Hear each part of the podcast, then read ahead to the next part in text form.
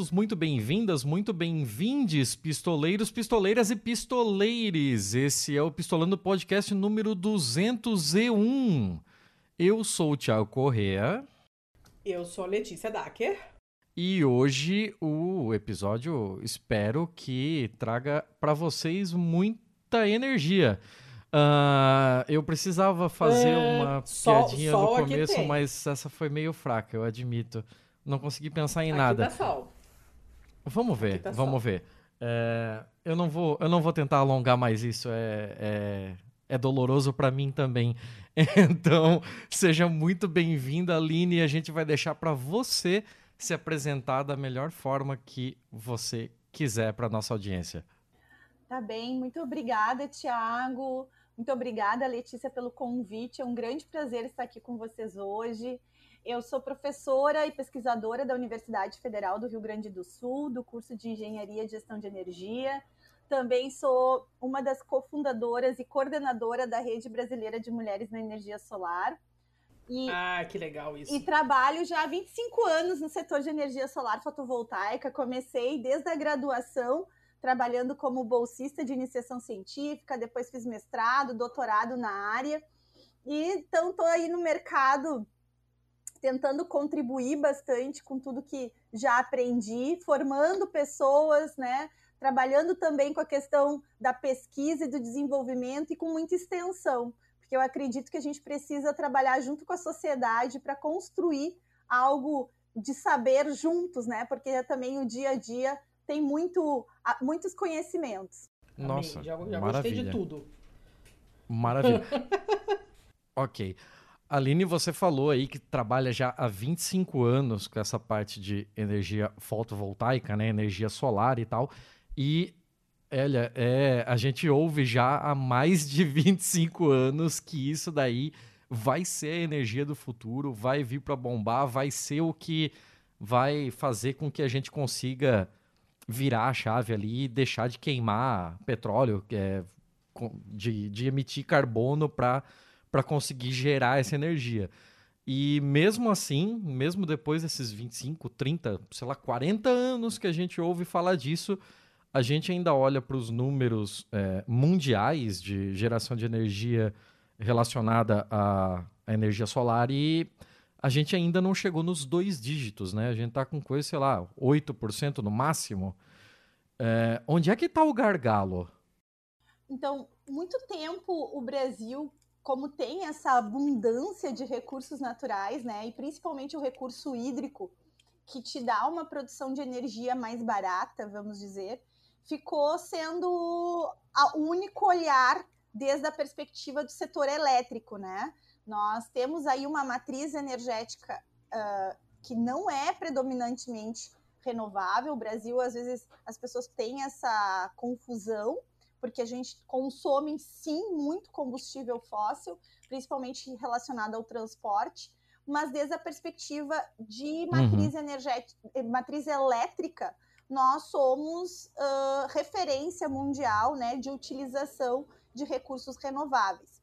Por essa questão de termos os recursos e trabalharmos, infelizmente, pouco com política de desenvolvimento, e sim só soluções para realmente uh, finalizar, né, tentar findar com problemas, a gente não tem aí realmente uma, um desenvolvimento para isso. Então, o Brasil, desde assim, ó, eu vou te dizer, desde a década de 70, tá? Já se previa uh, o apagão que se teve em 2001, já se previa que iríamos ficar escassos, né? Não é, por depender de uma única fonte. A visão monoenergética, ela deveria ter sido abandonada há muito tempo. Mas por conta desta abundância de recursos se ficou, né, nisso. Então, a Alemanha, por exemplo, começa um programa de desenvolvimento na energia solar fotovoltaica nos anos 90. E o Brasil, de fato, implementou a partir de 2012, né? Com a, com a juntando a geração distribuída. Então, assim, realmente, o nosso país ficou atrasado na implementação dessa tecnologia. A gente tem muita abundância e oportunidades por isso, a gente pode assumir o protagonismo, mas não estamos, infelizmente, devido às apostas erradas, né? A realmente ir deixando o barco aí sem muito gerenciamento. Uhum. É, por, qual, qual, assim, qual, o que, que diferencia o Brasil de outros países nesse quesito? Por que, que a gente tem essa matriz energética tão mais renovável do que outros lugares, mas não consegue avançar com essa coisa do, do da energia solar, enquanto outros países estão focando meio, meio que loucamente nisso, assim, a, a, a minha experiência Sim. maior, eu tô morando em Portugal agora, mas a minha experiência maior é na Itália, porque eu morei 15 anos lá, meu marido tá lá, e a gente viu uma explosão mesmo, teve, foi muito rápido o crescimento, e eu trabalho como tradutora e eu traduzi muitas coisas sobre isso na, na época daquele do subsídio do governo. E assim, todo mundo estava colocando painel solar. É, foi foi um, um, pico mesmo, assim. E por que, que lá eles não investem em outras e focam nisso e no Brasil a gente não consegue. Não consegue. Não, não, não vai nisso, sendo que é um país que faz um calor do cacete, tem um sol danado. Assim, Letícia, eu vejo que o Brasil tá nessa tá nessa linha de crescimento, como teve na Itália, Espanha. Eu morei também cinco anos na Espanha, onde eu fiz o meu doutorado bem na expansão aí da fotovoltaica. O que acontece é que nós temos um país que é abundante de recursos, né? Então, os recursos hídricos, uhum. por exemplo, as grandes centrais hidra hidrelétricas, elas uh, foram possíveis de ser feitas, né? E agora as PCHs também, as pequenas centrais hídricas. Então, nós temos essa característica. Depois veio a, toda a questão da eólica, né? E agora uhum. a solar está nessa grande expansão. A gente teve aí um crescimento dos últimos anos incrível, né? A gente passou de zero para ter hoje já tá ser a segunda maior potência instalada desde a perspectiva de energia elétrica do país. Hoje já é a solar em relação à potência instalada uhum. em, em comparação às outras fontes. Então, já ultrapassou a eólica nesse quesito. Então, assim, o que, que, o que, que aconteceu nesse tempo, né? É como eu falei, planejamento energético não foi feito. E aí, em 2001, quando vem o grande apagão e que se cria um comitê de crise, né? Como vamos combater isso? Como vamos fazer para que lá no futuro não volte a acontecer? E teria acontecido, tá? Em 2021, só não aconteceu outro apagão porque nós estávamos vivendo uma pandemia, porque a gente teve aí bastante seca, a gente teve bastante, bastante problema, né, com as usinas hídricas. Só não vimos a a gente viu as tarifas aumentarem de energia enormemente, só não tivemos de fato um apagão real porque estávamos consumindo menos. Se estivéssemos na mesma linha de demanda, a, a, a oferta não estaria no mesmo nível. Então, assim, o que, uhum. que eu, Aline, né, atribuo muito essa demora de investimento essa demora em constituir uma política pública, porque a gente não tem como avançar. Antigamente, a gente não podia, antes de 2012, no Brasil, ninguém podia botar solar fotovoltaica na sua casa uh, uh, ligada na rede elétrica. A gente só poderia se estivesse num sistema uhum. autônomo, né? Eu tô lá longe uhum. de todo mundo, eu poderia colocar. Só pude colocar na minha casa a partir de 2012. Então, essa demora realmente foi uma demora muito de política, de desenvolvimento mesmo, de estratégia como um país, de apostar nessa tecnologia, de trazer isso como uma solução. Então a gente vê que o crescimento das outras renováveis, a não ser a hídrica, começa ali em 2001, depois do apagão, então, o primeiro leilão que a gente tem de energia renovável é o primeiro leilão eólico, né? Então, a gente cria o programa que é o ProInfa, que é um programa de incentivar as fontes alternativas de energia. Hoje, a maioria dessas fontes não são mais alternativas, elas já são uma realidade dentro da nossa matriz, mas foi realmente devido à falta de interesse público incentivar essas outras energias e tornar elas uma realidade. Porque no momento que foi legalizado, no momento que foi construída uma política para ela, ela se desenvolveu. É claro que no início começou mais devagar, como qualquer outra tecnologia, até ela ganhar mercado. O preço era alto porque não se comprava no Brasil, né? Há também um crescimento mundial da sua utilização, porque todos os países que estão em desenvolvimento precisam de energia, é o vetor principal de desenvolvimento de uma nação, é o vetor energético. Então, a gente precisa continuar consumindo. E aí, para consumir, a gente precisa uhum. de energia. Então, tá todo mundo usando da energia solar fotovoltaica também, e por isso que ela se tornou mais barata. E aí, com a criação de uma. tendo uma maior estabilidade, que na verdade não é bem assim, né? Porque no nosso país nunca temos nada estável, mas dentro de uma política onde se constrói uma devida estabilidade, uma devida uh, regra, né? Ela se torna então uhum. factível e ela começa a ser realmente utilizada, né? E desmistificada também, porque tem muita mistificação por detrás de qualquer outra tecnologia, qualquer, qualquer tecnologia que venha, né? É, uhum. rola sempre um, uma desconfiança inicial, né? Exatamente, até porque as pessoas não entendem, né? Então fica complicado. Ah, mas é da China. Sim, né? É, isso é uma das perguntas que muitas pessoas me fazem. Ai, professora, esse módulo ah. é, da, é de confiança, é da China. O meu amigo não tem nenhum módulo hoje feito pelo Brasil totalmente. Então, vai ser da China, né? Então, assim, a, a, a fotovoltaica, ela começa, assim, o grande desenvolvimento da indústria foi na Europa e nos Estados Unidos, mas de 2007, 2008 foi uma migração total para os países asiáticos, né? E agora está uhum. tendo uma retomada, uma querendo uma retomada assim em alguns países europeus, até por toda a questão de falta de segurança energética que estão vivendo decorrente da, da guerra que está acontecendo lá. Sim, sim. Aline, deixa eu te fazer. A, a, gente vai alternar muito aqui entre perguntas bastante específicas, que parece que a gente entende horrores, e algumas perguntas que parecem bastante burras, assim. Então, é, eu vou puxar um negócio que você falou lá no comecinho, de que é, é, já se tinha essa, essa ideia do, do escasseamento né, da, da matriz energética há 50 anos, para te perguntar uma coisa que eu sinceramente não sei. Há quanto tempo existe a tecnologia de energia solar? Então, ela de fato. É, os prime as primeiras células foram desenvolvidas no laboratório Bell na década de 60. Tá? E hum, é, é bastante tempo. Só que assim, ó, o fenômeno, vamos dizer, né, porque a gente consiga fazer essa conversão. O que, que é energia solar fotovoltaica? O nome é fótons, né, que é a parte corpuscular da radiação, em uh, volts, uhum. né? Então é eu converter energia radiante em energia elétrica. Bom, se observou isso desde o século uh, do século passado, desde 1800 e pouco, já se sabia que alguns materiais tinham que ocorriam esse fenômeno de emissão, né, movimento eletrônico, quando incidência, quando era uh, incidido sobre eles a luz, né, e essa luz visível, a infravermelho, enfim, o que é emitido pelo Sol. E aí o que, que aconteceu? Mas não tinha uma explicação física. E aí começou-se a fazer várias produções de trabalho sobre isso.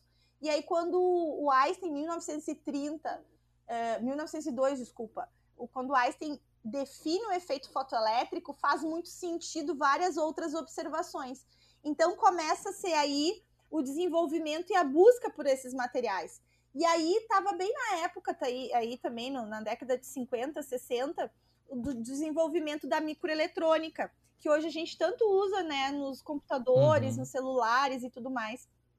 E aí também, comumente, começou-se que é um semicondutor, praticamente, todas as células solares são de semicondutor e pre, majoritariamente de silício. Começou-se a fazer, então, experiência para a produção de energia, e o boom a gente tem ali nos anos 70, 80 da busca pelo espaço, né? Porque então os satélites precisavam uhum. de energia. Então, a primeira, vamos dizer assim, o grande primeiro boom da solar fotovoltaica era para células para o espaço células que realmente precisavam produzir energia sem ter, a gente tem, não, não, não teria outra fonte possível, né? E aí, claro, foi uhum. se desenvolvendo, foi se desenvolvendo, mas a gente pode dizer que ficou aí umas duas décadas, vamos dizer, meio adormecido o sistema assim de usar utilização na Terra mesmo, né? Era mais para questões espaciais. Sim. E aí depois com guerra, com outras coisas, foi buscando, né, a utilização dessa energia no âmbito terrestre. E se a gente for ver, é, é, bizarro, né? Porque deveria ter sido uma das primeiras, né, a ser pesquisada, porque pois o é, Sol, a é. abundância é. que a gente tem do Sol, né? E as infinidades de locais, porque daí tu me pergunta assim, ah, por que que se usa uh, tanto aí na Europa e aqui não? É que, cara, em todos os lugares nós temos Sol. Claro que a irradiância vai mudar, uhum. né? A, a, a, o quanto de energia vai ser produzido vai ser diferente, dependendo da latitude, né? E, e, enfim, mas isso, mas em todos os lugares tem sol, né? Então é diferente uhum. das outras tecnologias que tu precisa ter muitas condições. Então um, tem uma tem assim um que todo mundo fala, né? Ai, o lugar que mais que, que melhor recebe radiação na Alemanha é o pior do Brasil e mesmo assim na Alemanha tem mais energia solar fotovoltaica aqui no Brasil. Isso aí todo mundo fala, né? Como uma é um jargão uhum. já utilizado por todo mundo. E é verdade, né? É verdade, porque mesmo a Alemanha, mesmo países nórdicos da Europa podem utilizar da energia solar, que é diferente de outros recursos. Ah, mas aí tu não vai tirar o melhor? Não, tu não vai tirar o melhor, mas tu vai ter energia, né? Então é, é, é sempre essa balança aí. A gente sempre quer eficiência, preço, mas a gente também quer a, a, o acesso à energia. Então, às vezes fica mais caro, mas não tem problema, tu vai ter esse acesso. É, pelo menos tem, né? Diferente de ter, ah, vou fazer uma hidrelétrica, mas não tem rio caudaloso. Exato, Ué, já não deu. Né? Exato, né? exato, exatamente. Nossa, queria tanto ventinho. Letícia... Ah, não tem. É, se fudeu. Mas um solzinho sempre vai ter. Fala, Thiago. Letícia, eu posso seguir sendo um pouquinho meio nerd aqui? Vai. E, e ir nessa parte meio. Eh, nessa parte física um pouco vai. mais pesada? É, é que assim, eu fiquei pensando que inclusive era mais recente porque eu lembro, tipo, ah, do lançamento da Voyager, não que eu estivesse vivo naquela época, mas eu lembro do lançamento da Voyager, que foi o que, 75 por aí, e ela tem um reator nuclear justamente porque ela ia lá pra casa do cacete, né? Que não é exatamente o termo técnico, mas ela ia lá pra casa do cacete e tinha, uh, e tinha-se o receio de que, ah, não, dá, não adianta botar placa solar nela, porque em determinado momento ela vai estar tá tão longe do Sol que essa placa seria pouco eficiente. O que me leva à pergunta de é, aqui a gente tem, aqui na Terra a gente tem um, uma série de, digamos assim, filtros né, da luz solar por conta da, de, de do nosso escudo eletromagnético, da, da, uhum. da, camada de ozônio, etc. e tal. Uhum. E aí a gente ainda recebe a luz infravermelha a ultravioleta Exato. e a luz visível. Qual delas que é exatamente utilizada para fazer a ativação? Qual delas é a que de fato gera energia? Tá. Assim, ó, depende do material, né? Por isso que cada vez assim, ó, hum. tu vai hum. ver as células que são usadas hoje majoritariamente uh, nas casas, assim, que a gente vê hoje aí na rua, em usina, enfim, é de silício. O silício, ele absorve mais ou menos de 300 a 1.200 nanômetros. O que, que quer dizer isso dentro desses intervalos que tu falaste?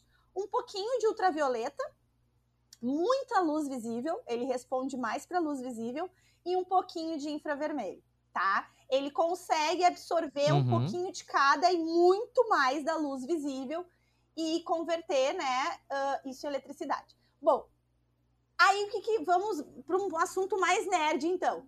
Se eu tenho os. Quem é mais energético? Ultravioleta, luz visível ou infravermelho? Ultravioleta. Só que para o silício, ele não absorve como se fosse dois, né? Vamos dizer, ele tem o dobro de energia que a luz visível. Ele absorve como se fosse um. Então, ele acaba um pouco se aquecendo por conta, né, uh, dessa energia a mais que chega a ele, uhum, tá? Uhum. E ele absorve um pouquinho do infravermelho, não todo o infravermelho que o Sol irradia. Mas nós temos uh, células que são para o espaço. Então, as células de silício, elas têm um limite de termodinâmico de eficiência em torno de 30%. Ou seja, se eu recebo, que é mais ou menos a média, tá? De radiação global, que corresponde a direta e a difusa, em torno de mil watts por metro quadrado. Então, se eu pegar ali e medir no chão, um metro quadrado, um por um, tá? É, recebemos a média na superfície da Terra, mil watts por metro quadrado. Então, mil watts uhum. de potência.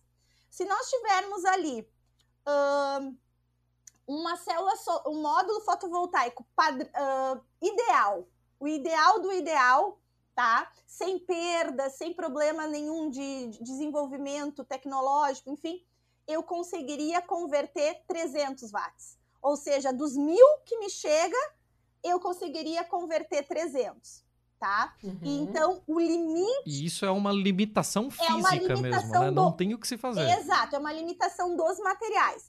Aí tu poderia perguntar assim para mim, Thiago. Tá, prof, mas então quais são os quais são as eficiências hoje dos módulos que estão na rua?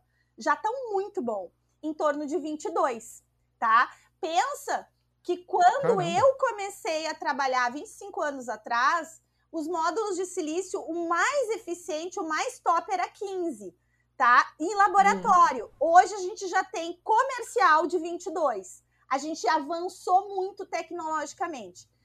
Daí tu pode também falar assim, tá, prof, mas esse limite não é legal, de mil converter em 300. Se a gente for ver, quase todos os processos de transformação de energia que na, na, energia nada se cria, né? Nada se perde, a gente sempre se transforma.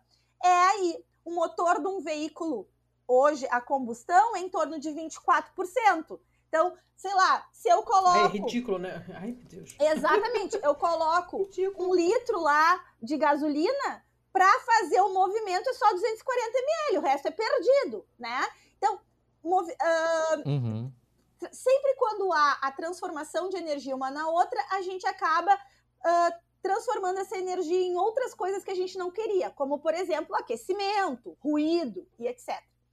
Tá, prof, mas esse é o limite uhum. da natureza? Não. O que, que se faz? Células com vários materiais, tá? Então, por exemplo, as células que vão para o espaço são células que são feitas de materiais que a gente chama os 3,5 na tabela periódica. Por exemplo, arseneto de galho.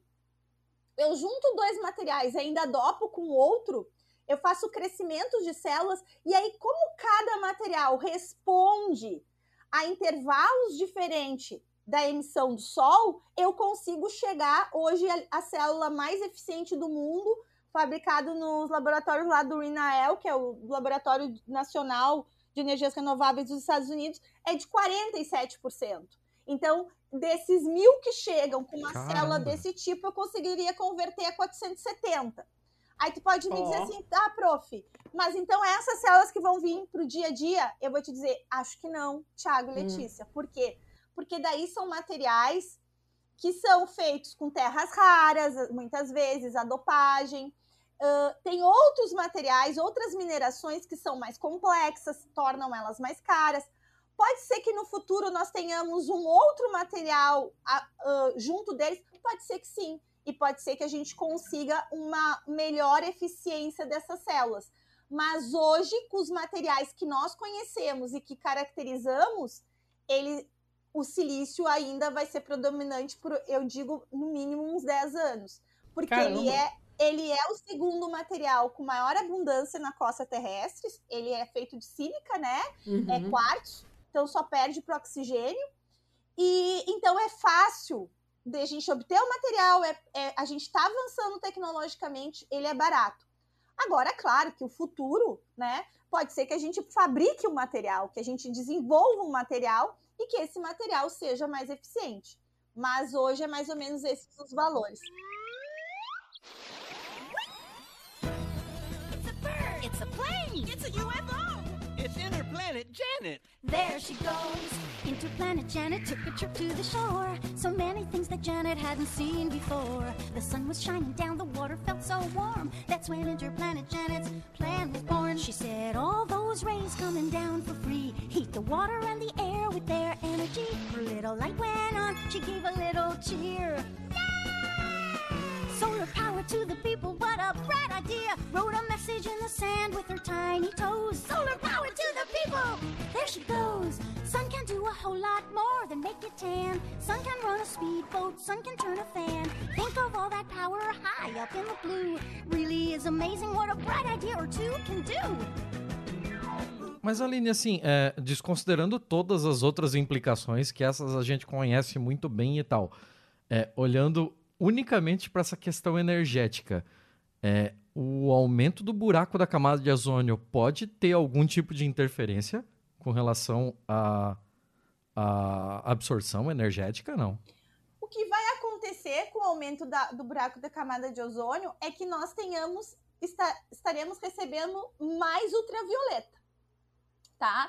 E aí, se cada vez Uhum. nós tivermos mais, recebendo mais ultravioleta, talvez pensaremos em fazer células que realmente absorvam mais o ultravioleta do que o, a luz visível, né? Porque quando a gente olha o gráfico, eh, quando a gente vê a emissão do sol, a gente pode fazer um gráfico é muito interessante, que é a, ah, a intensidade, né? Pelo comprimento de onda, ou seja, o quanto de intensidade nós ah, recebemos para cada intervalo né, de energia que nós estamos recebendo. Ultravioleta, luz visível, infravermelho, mas a Uhum. gente vai fazendo essa varredura. E a gente vê que a intensidade maior é a luz visível. Por isso que, né, pela teoria de Darwin, etc., nós conseguimos enxergar a luz visível, não infravermelho e ultravioleta. Cada vez, se a gente cada vez tiver mais ultravioleta, talvez tenhamos que desenvolver dispositivos que realmente respondam melhor para isso. Entende? Não sei se eu me fiz Uhum. enten- entender. Ah, tem que, tem que, Não, tem que não, se, ad- se adaptar com, com, com, o que, com o que tem ou inventar o que não tem, né? Exatamente. Ah, não, não tem material pra Uhum. fazer. Te vira aí. Inventa Vamos um, fazer. descobre um negócio aí. Mas provavelmente essas adaptações seriam de. é, teriam níveis de absorção muito próximos desses 22 que a gente tem Não, hoje. talvez assim. mais, talvez mais, talvez consigamos uma eficiência melhor. Então, assim, quando nós temos. ah, eu trabalhei no meu doutorado com células que absorvem maiores comprimentos de onda, que são ah, fótons, né? São parte da energia proveniente do Sol, que tem maiores comprimentos de onda, mas menores energias, que é o infravermelho.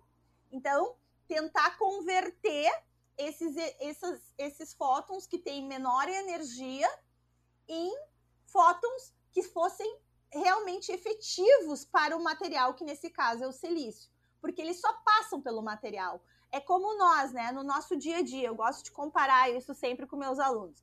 Nós estamos aqui no dia a dia, tô dando a minha aula. Tá passando aqui ondas para mim, tá passando ah, energia de ondas de rádio. E nada Uhum. acontece comigo, né? Uhum. tá passando infravermelho, nada acontece comigo. Agora, eu não vou ficar exposta dando aula a um tubo de raios catódicos, que é o raio-x. Por quê? Uhum. Porque essa energia, né, ah, dessas ondas tem a capacidade de interagir com a minha matéria e, a partir disso, fazer mutações, enfim, interage. Quando interage real, vai fazer uma modificação. Então, é a mesma coisa para o silício. Os fótons que vêm do infravermelho, a maior parte deles passa por eles, não, não faz o fenômeno de conversão, ou seja, de Uhum. calor para energia elétrica. Mas tem materiais que, por exemplo, o érbio e o térbium, que são materiais terras raras, se colocados junto ao silício, eles têm propriedades de absorver esse infravermelho e reemitir em luz visível. Então, tornar útil, né, parte do espectro que não é. A mesma coisa pode acontecer para ultravioleta. Tem materiais que podem ser colocados também, terras raras, que são colocados sobre o silício. Esse que eu falei, o Up Conversion, é depois, né? É na parte traseira, esse é antes, que absorve hum, essa energia que é maior e se converte como Uhum. se fosse em dois. É como se fosse um grande energético se convertesse em dois é, energético suficiente para isso, sabe? Então, só que a gente tem, vai ter muitas variáveis, né? Porque a camada de ozônio, os buracos não são em todos os lugares o mesmo. Daí, uh, essa personalização de um módulo para uma condição talvez o deixe muito caro. E eu não sei se isso vai acontecer, né? Então, isso tudo a gente vai ter que ver com o andar da Sim. carruagem, mas eu, Aline, espero que isso não aconteça, porque eu quero que não tenha mais buracos da camada de ozônio, que a gente consiga estabilizar isso, né? É, é, justamente por isso que já no começo da pergunta eu falei, ó, não, desconsiderando todas as implicações, porque a gente sabe que seria, seria um caso terrível, assim, mas seria, tipo, quem sabe uma aplicação pro, pro que teria virado uma, uma um, um, lugar inabitável, uhum, né? uma, uma terra de wasteland que você pudesse transformar em pelo menos uma usina energética. Ô, Aline, uma coisa que você tinha falado antes, né? Você, você falou que no, que no começo você não podia é, ficar desligado da rede, né? O, aquele off-grid, né? O isoladão e tal. Mas agora já pode. Mas é, como, é, como é que é isso em termos de, de, de facilidade, é, ter uma, alguma facilitação fiscal, alguma coisa assim? Porque a minha cunhada tem na Itália, na, na casa dela, ela tem um bed and breakfast, então tem um consumo alto, porque ar-condicionado sempre ligado, que é cheio de americano, não sei o quê. E, uh, mas, ela, mas tem toda uma série de limitações, a partir de não sei quantos você não pode guardar, você tem que vender. E, e, e para ela, atualmente, nem tá valendo tanta pena assim.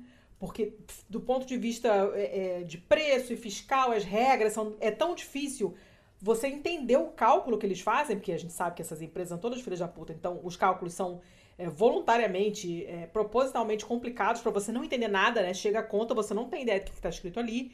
E ela falou, cara, não, nem tá me ajudando tanto assim. Como é que é isso no Brasil? É, se você quiser ficar separado, é, você pode, ninguém vai encher o teu saco. É, ou, se você tá não. tá ligado, você tem que devolver uma quantidade X. Como é, como é que funciona isso? Tá. Então, assim, ó, nós tivemos um. Esse ano é um ano de mudança, né? Então, hum. desde 2012, nós podemos estar conectado à rede através da geração distribuída. Então, de 2012 até o dia 7 de janeiro desse ano, era diretamente, a gente diz, é o net metering. A política usada é o net metering. E o que, hum. que é hum. isso? É, eu produzo a energia na minha casa, na verdade eu me torno, eu sou, né, eu tenho na minha casa desde 2018, então, eu sou uma prosumidora de energia, porque eu produzo energia e consumo energia. Então, hoje, a Aline é uma prosumidora de energia. Então, até desde 2012 até dia 7 de janeiro deste ano, quem instalou uh, energia na forma de geração distribuída no Brasil estava dentro de uma política que se chama net metering, uhum. que é uh, é, na verdade, a tradução é energia líquida. O que tu produziu e tu não consumiu na hora e injetou na rede elétrica, depois, quando tu consome, é o mesmo valor, tá? Então, eu produzi um quilowatt, eu consumi um quilowatt. Hum. O valor da energia é o mesmo. Uhum. A única coisa que difere é o ICMS em alguns estados. Por exemplo, uh, Minas Gerais conseguiu desde o início que fosse um para um igual, igual. Outros estados, a maioria dos estados brasileiros não tem isso. Quando eu vendo para a rede, a rede não me compra o ICMS, mas quando eu compro da rede, sim. Uhum, então uhum. tem uma diferença aí do ICMS. Só que durante esse período, né, vamos dizer aí de quase 10 anos, mas até foi um pouquinho antes, 2012 saiu a primeira resolução normativa pela ANEEL. E aí legitimou, né? Isso também. Eu gosto também de falar uma coisa, assim, que muitas pessoas pensam que as coisas caem do céu. Mas toda essa política de desenvolvimento, da implementação das energias renováveis, principalmente, né, dessa parte da geração distribuída, começou na academia, né? Em 2004 é, é, uhum. é, feito o primeiro simpósio nacional de energia solar fotovoltaica, inclusive aqui em Porto Alegre. Eu estava defendendo o meu mestrado para discutir isso. Já, já tínhamos passado recentemente pelo apagão, então criou-se todas essas discussões, foi convidado professores para comprar um grupo de trabalho, constituiu aí uh, um estudo para realmente sair depois a resolução normativa. E aí, 2015, essa resolução normativa é modificada, amplia-se modelos de negócio. No primeiro tempo, tu poderia, uh, vamos dizer, esses créditos, vamos que tu produza mais energia do que tu consome, né? Então, uhum. por exemplo, lá em 2012, tu tinha três anos para compensar essa energia produzida. Aí, em 2015, foi re, reavaliado isso, na verdade, começou em 2014, mas 2015 uh, sai uma resolução normativa com algumas diferenciação, diferenciações de, da de 2012, que complementa e melhora. Eu acho que piora em alguns pontos, mas enfim. o objetivo era de melhorar né, essa política construída em 2012 e com isso, então, uh, amplia-se os modelos de negócio, porque eu também posso ser. Uh, essa que eu estou te dizendo, geração local, é eu produzo e eu consumo no mesmo lugar, mas, por exemplo, eu posso ter um apartamento em Porto Alegre e ter uma casa de praia no litoral gaúcho, que é bem perto, 100 quilômetros por aí, uhum. E eu posso compensar uhum. essa energia então, eu moro aqui no apartamento, mas eu moro, eu tenho uma casa de praia, então eu produzo lá na casa de praia e desconta lá e aqui no meu apartamento, ah, né? Uhum. Então, isso é geração remota. E aí, em 2015, vem outros modelos de negócio, que é a geração compartilhada. Por exemplo, é eu ter um, uma associação, tem a padaria, a farmácia e o açougue. E aí eles resolvem colocar o, no mesmo local, né? Uhum. E, então, muda-se um pouco modelos de negócio, muda também os limites, passou para ser cinco anos a, a, o crédito, ele fica na tua conta por cinco anos, uhum. mas aí começou uma grande uh, discussão atrás disso, também ampliou-se, que eu, eu aí acho que é o grande gargalo, agora já vou começar a ser um pouco também, daí agora aqui é ser crítica. Gostamos, que, gostamos é que é a questão assim, ó, o limite para a implementação da energia solar fotovoltaica em 2012 foi colocado 1 megawatt, que eu acho um limite bem considerável até para uma empresa e uma indústria. Numa residência, tu nunca vai chegar nem perto disso, uhum. tá? Só para vocês terem uma ideia, a URGS inaugurou agora no mês de agosto a primeira usina solar fotovoltaica sobre a minha coordenação do, de toda a universidade para um campus fora sede que tem 300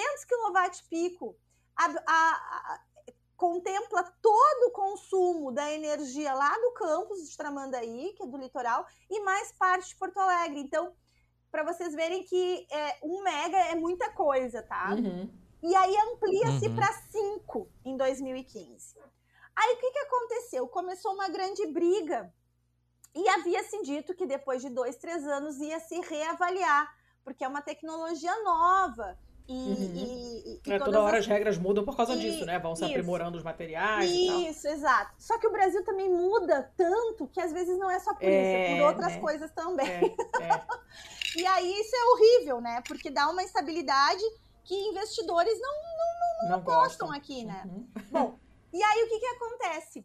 Quando aconteceu tudo isso, começa-se a crescer muito a fotovoltaica, porque juntamente com a mudança regulatória, a gente também consegue se ter células mais eficientes, preços mais competitivos, e aí então explodiu.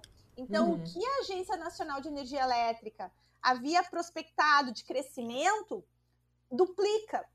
E aí as concessionárias começam a reclamar. Por quê? Porque realmente quem está usando da rede elétrica, né? É como se a gente, quem colocasse fotovoltaica nas suas casas, é como se estivesse usando a rede elétrica como uma grande bateria, né? Uhum, e aí as uhum. concessionárias uhum. começam a reclamar, né? Fazer muitas reclamações para a ANEL que uh, essas pessoas não estão pagando por todos os custos de transmissão e distribuição da energia. E que deveria, né? Aí começa uma discussão. Ah, deveria ser taxado uh, como se eu fosse uma grande Taipu. E aí começa uma briga que foi muito acirrada. Por quê? Porque lá em 2018 haveria uma mudança regulatória. a ANEL apresenta uh, um documento preliminar que diz que sim, que apresenta cinco alternativas. Aí teve consulta pública, audiência pública, enfim, muitas e muitas discussões. Eu participei bastante, eu participo ativamente, assim, nesta parte, né? Eu componho aqui o programa RS um, Solar do, do estado do Rio Grande do Sul. E aí uh, começa essa, essa briga. Uh, governo federal divulgando imagens que os pobres estariam pagando energia pelos ricos, porque quem bota fotovoltaica é rico. Uhum. Aí, ao mesmo tempo, o presidente uh, diz que apoia solar. Vocês, não sei se vocês lembram, mas foi um grande movimento ali 2018, 2019. E aí foi uhum. o movimento foi tão acirrado assim que eu digo assim que foi um marco para eu digo até para os alunos na aula de regulação de mercado que foi um marco porque até então assim as pessoas é, comumente assim de empresas na área de energia é um monopólio muito né é uma coisa muito fechada e a solar ela é tão democrática que ela dá esse empoderamento para as pequenas empresas sabe porque uhum. é muitas pessoas dialogando sobre e aí fez um grande movimento que foi o movimento capacetes amarelos que foram a Brasília fazer manifestações enfim e aí na última audiência pública teve que se fazer fora da sede da ANEEL, na rua, né, com milhares de pessoas. Isso foi muito legal, mas impactou muito. Então ficou muito polarizado as discussões, muita briga, muita mesmo, que a ANEEL decidiu uh, não dar um veredito ali quando deveria ter dado, em dezembro Caramba, de 2019, dezembro de 2019 queria mudar a regra, diz que vai dar em março e aí veio a pandemia né? Hum. E aí aquilo foi se arrastando, arrastando, as concessionárias pressionando, as empresas, por outra parte, do setor de energia, os consumidores uh, pressionando o outro lado, que até quando vem 2021, final de, vamos dizer ali, final de 2021, vários projetos de lei tramitando, porque até então não era uma lei, era uma resolução normativa, que então uh, final de 2021, agosto por ali, no segundo semestre em diante, se faz um acordão, né? aqueles acordão bonito que todo mundo, que o governo faz, né? Mas chama as associações que estão em defesa das empresas de energia solar e consumidor, chama as, a concessionária e se faz um acordão até porque nós estamos daí, estávamos vivendo uma nova crise energética no país, não estava divulgando tanto quanto estava, mas estávamos vivendo uma grande crise, e se faz esse acordão, e aí passa pelo, pela Câmara dos Deputados, depois do Senado, aprova, e o Bolsonaro aprova, então, no dia 7 de janeiro de 2022, e ela ficaria, então, um ano uh, para ser discutida alguns detalhes e implementada a partir desse ano. Então, a partir desse ano, a gente tem uma mudança aí, não vai ser um para um. Nós vamos pagar alguma parte da, da parte de transmissão da energia. Não ficou, né? Vamos dizer, foi um acordão mesmo, não foi nem se paga uh, tudo por usar Ficou meio termo mesmo, né? É, paga uma, um percentual aí da, da, da, do que é utilizado, né? Uhum. Mas, ai, se eu, isso aí daria um podcast específico, porque isso aí tem tantas coisas por meio, tem tantas coisas que atravessaram, tantos interesses, tantas discussões. Mas eu, Silvia, Letícia, vou te terminar dizendo uma coisa: é, é ainda assim muito viável, vale a pena, não é fazendo propaganda aqui, levantando uma bandeira é realmente uh, viável. Claro que hoje, quem for botar uma usina de maior de 500 kW vai pagar mais taxa. Uhum. Então, que eu acho justo, que na verdade para mim o grande problema foi isso aí. E aí também poderia falar um, podcast sobre isso. e acaba-se sempre colocando todo mundo no mesmo saco, né? Pois é, e são Só perfis é... muito diferentes de usuários. Muito. Né? Então, assim, se nós tivéssemos continuado com desde lá do início a projeção da energia solar para as residências, para a indústria, fábrica, mas não fazendo grandes usinas, nós não teríamos os, metade dos problemas que nós tivemos, nós não estaríamos problematizando a rede como problematizamos. Então, assim, sim, a energia solar também tem problemas, porque as pessoas conseguem uh, trazer, querer vantagens, né? Tirar vantagens de todos os lugares. Então, é, tem muita coisa, muita coisa aí desse buraco aí que a gente poderia falar. O que a gente não pode falar é, é privativa, privatiza que melhora, né? Isso aí acho que a gente é meio ponto pacífico, né? Não, não, por favor.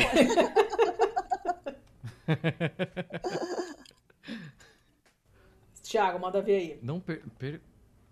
Então, eu vou eu vou acabar dando alguns passinhos para trás de novo, na verdade, porque eu lembro eu lembro vagamente assim de, de quando estava acontecendo essas discussões em 2018, 19 ali, e depois a gente teve essa essa brecada, né, que levou a ser decidido só em 2022.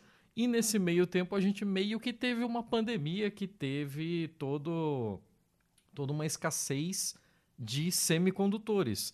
Eu imagino que isso tenha é, afetado bastante a indústria de, de fotovoltaica, né? De, de, de criação de placas e tal. É, temos números com relação a isso. Eu lembro que no finalzinho do ano passado, muito também por conta dessa mudança de regras, né? Que o pessoal queria entrar pela regra antiga que teria Faltou, o, né? o direito adquirido ao Uhum. não pagamento, né?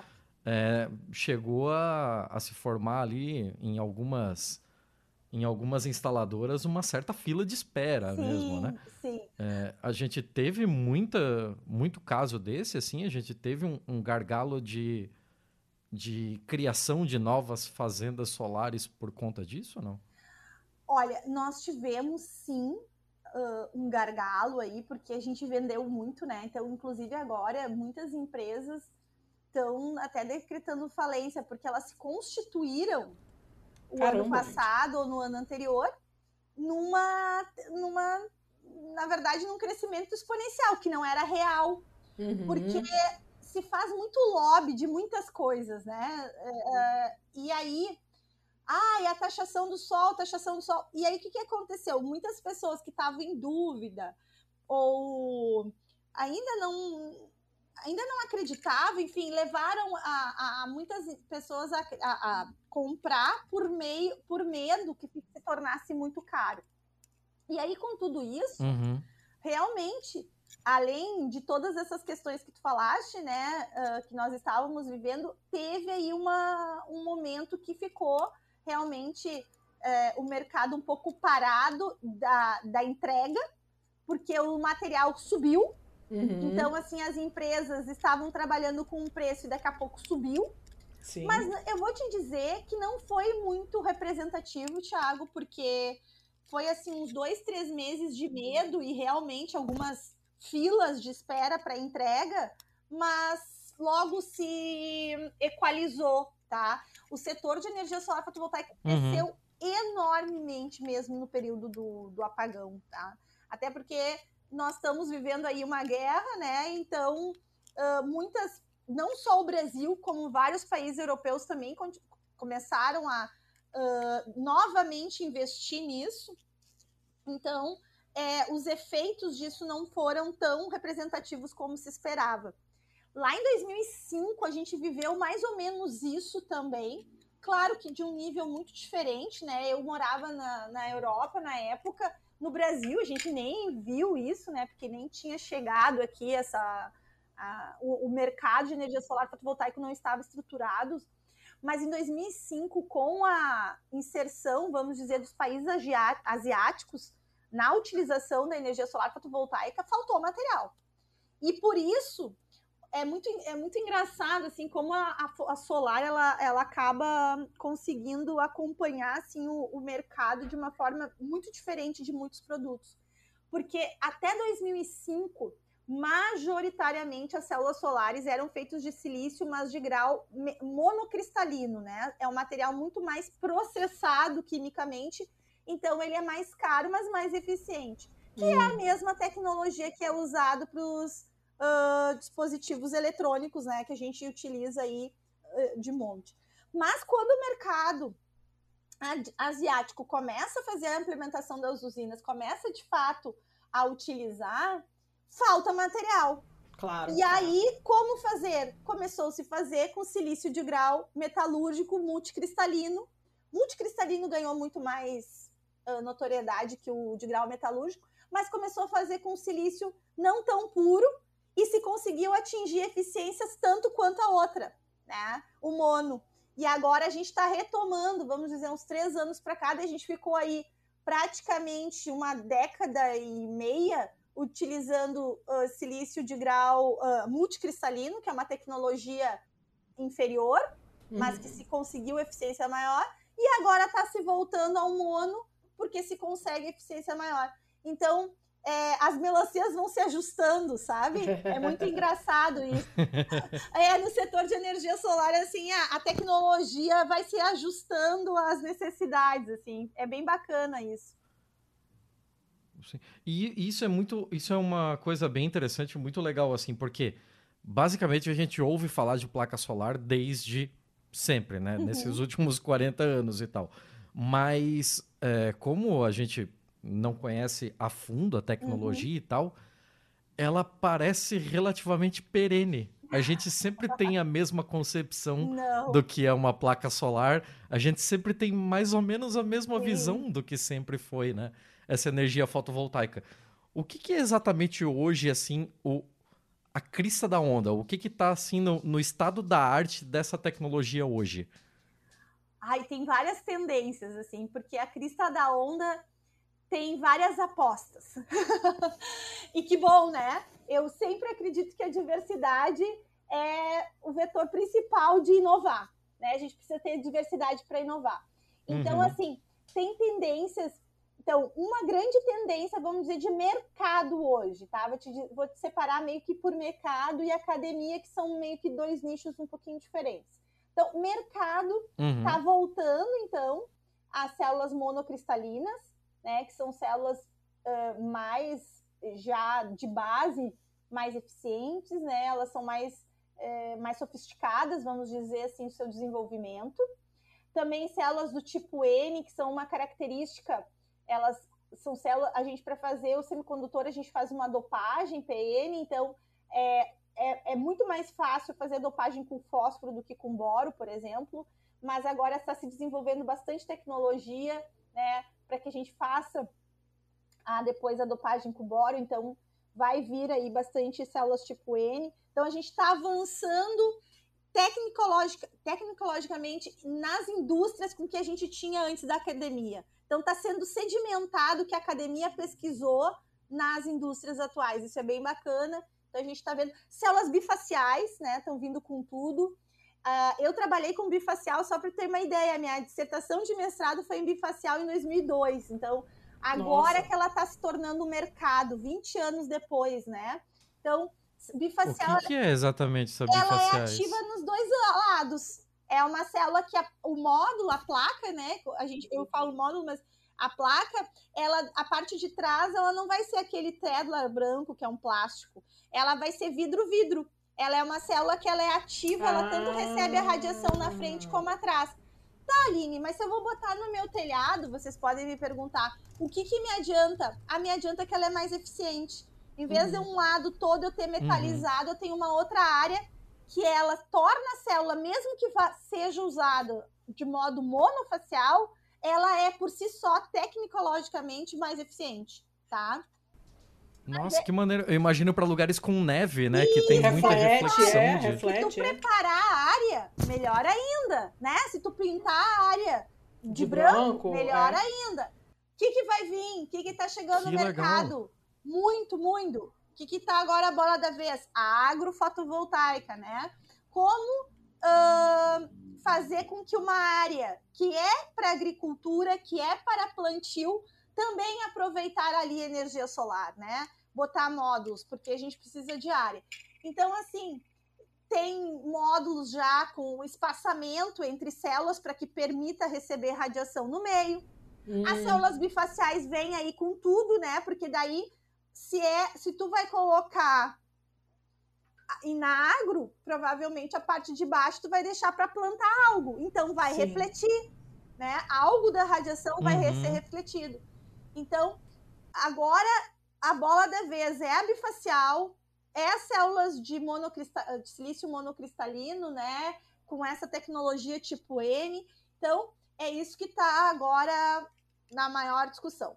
Mas na academia, então, daí a gente vem, a academia está sempre 10, 20 anos um pouquinho na frente. Então, a moda as células que são chamadas perovskitas, que são células de materiais, daí são filmes finos, vários materiais colocados, tem vários tipos de tecnologia, e que são células que prometem ter uma eficiência melhor que o silício e uma construção tecnológica mais fácil. Mas até então está em nível ainda muito inicial. Elas hum. conseguem alta eficiência, mas elas não perduram. O que, que é ah. é isso? A célula de silício, assim, a gente vai perder, sei lá, 10% em 25 anos. Então, tu vai ter aí um material por muito tempo. Uhum. E essas perovskitas, elas não têm essa esse tempo, né? Tem algumas, alguns materiais que ficam ativos ainda por uma semana, duas semanas, tem já de um ano, mas é um, são tecnologias que estão sendo desenvolvidas para que a gente não dependa único exclusivamente do silício e da extração de materiais e que venha aí com outras possibilidades.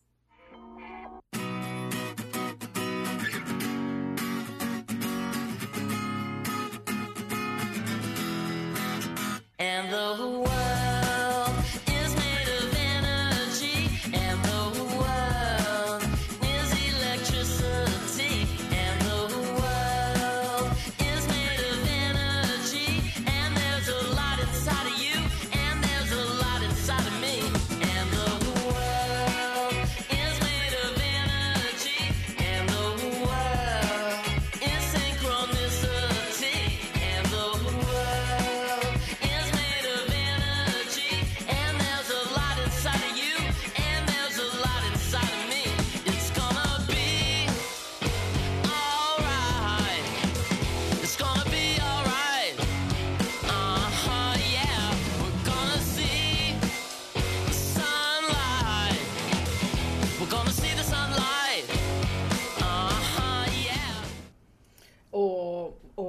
Nossa, que maneiro. Muito maneiro. Ô, Thiago, eu não, eu não lembro se tá ali na nossa pastinha ali de, de links para essa pauta ou se foi um BMF que eu guardei. E aí, né, se for esse o caso, já terei queimado. É, uma reportagem sobre como fazendas de, de ovelhas estão usando os painéis é, para os bichos se abrigarem, né? Então você, você consegue manter as duas coisas. Você consegue uhum. manter o, o, o, os painéis e ao mesmo tempo com, com um espaçamento suficiente, né? Que os bichos andam um pouquinho lá no sol, pastam, taranana, e quando tá muito calor, passam por baixo dos painéis e ficam ali, na sombrinha, né, Exato. descansando e tal. Eu achei muito fofinho, não lembro, Thiago, você lembra se foi se você jogou ali na pastinha, se foi... Eu acho que você mandou isso num BMF há uns dois meses atrás. Será? Tô ficando doido, não lembro de mais nada. Uhum. Bom, se, se mandei, vou lá resgatar depois. Porque a gente, a, a Aline, você não ouve a gente, mas a gente alterna episódios, é, os ímpares e os pares. Né? Nos ímpares a gente entrevista pessoas e nos pares somos eu e o Thiago comentando notícias. E esses, se chamam, esses episódios se chamam BMF porque a gente comenta notícias boas, mais e feias. Então fica BMF. E essa do carne, essa dos carneiros eu, já, eu não me lembro. Eu me lembro de ter visto Lembro do vídeo dos bichos lá, super relax embaixo dos painéis, mas eu honestamente não me lembro se a gente já deu essa notícia ou não. Mas de qualquer maneira eu achei bacana porque você consegue combinar as coisas, você não precisa. Isso! É, porque quando você, quando você pensa assim, pô, precisa de um espaço danado, um desperdício de espaço, mas não é. Você tem como cultivar coisas ali. Né? Exato. Exato. E eu, sabe, Letícia, eu sou muito favorável a esse tipo de aplicação. Eu sou contra, assim, ah, a gente quer descentralizar, né? A transição energética é os 3D: descarbonizar, descentralizar e digitalizar. Aí a gente descentraliza as hídricas, mas aí centraliza a solar.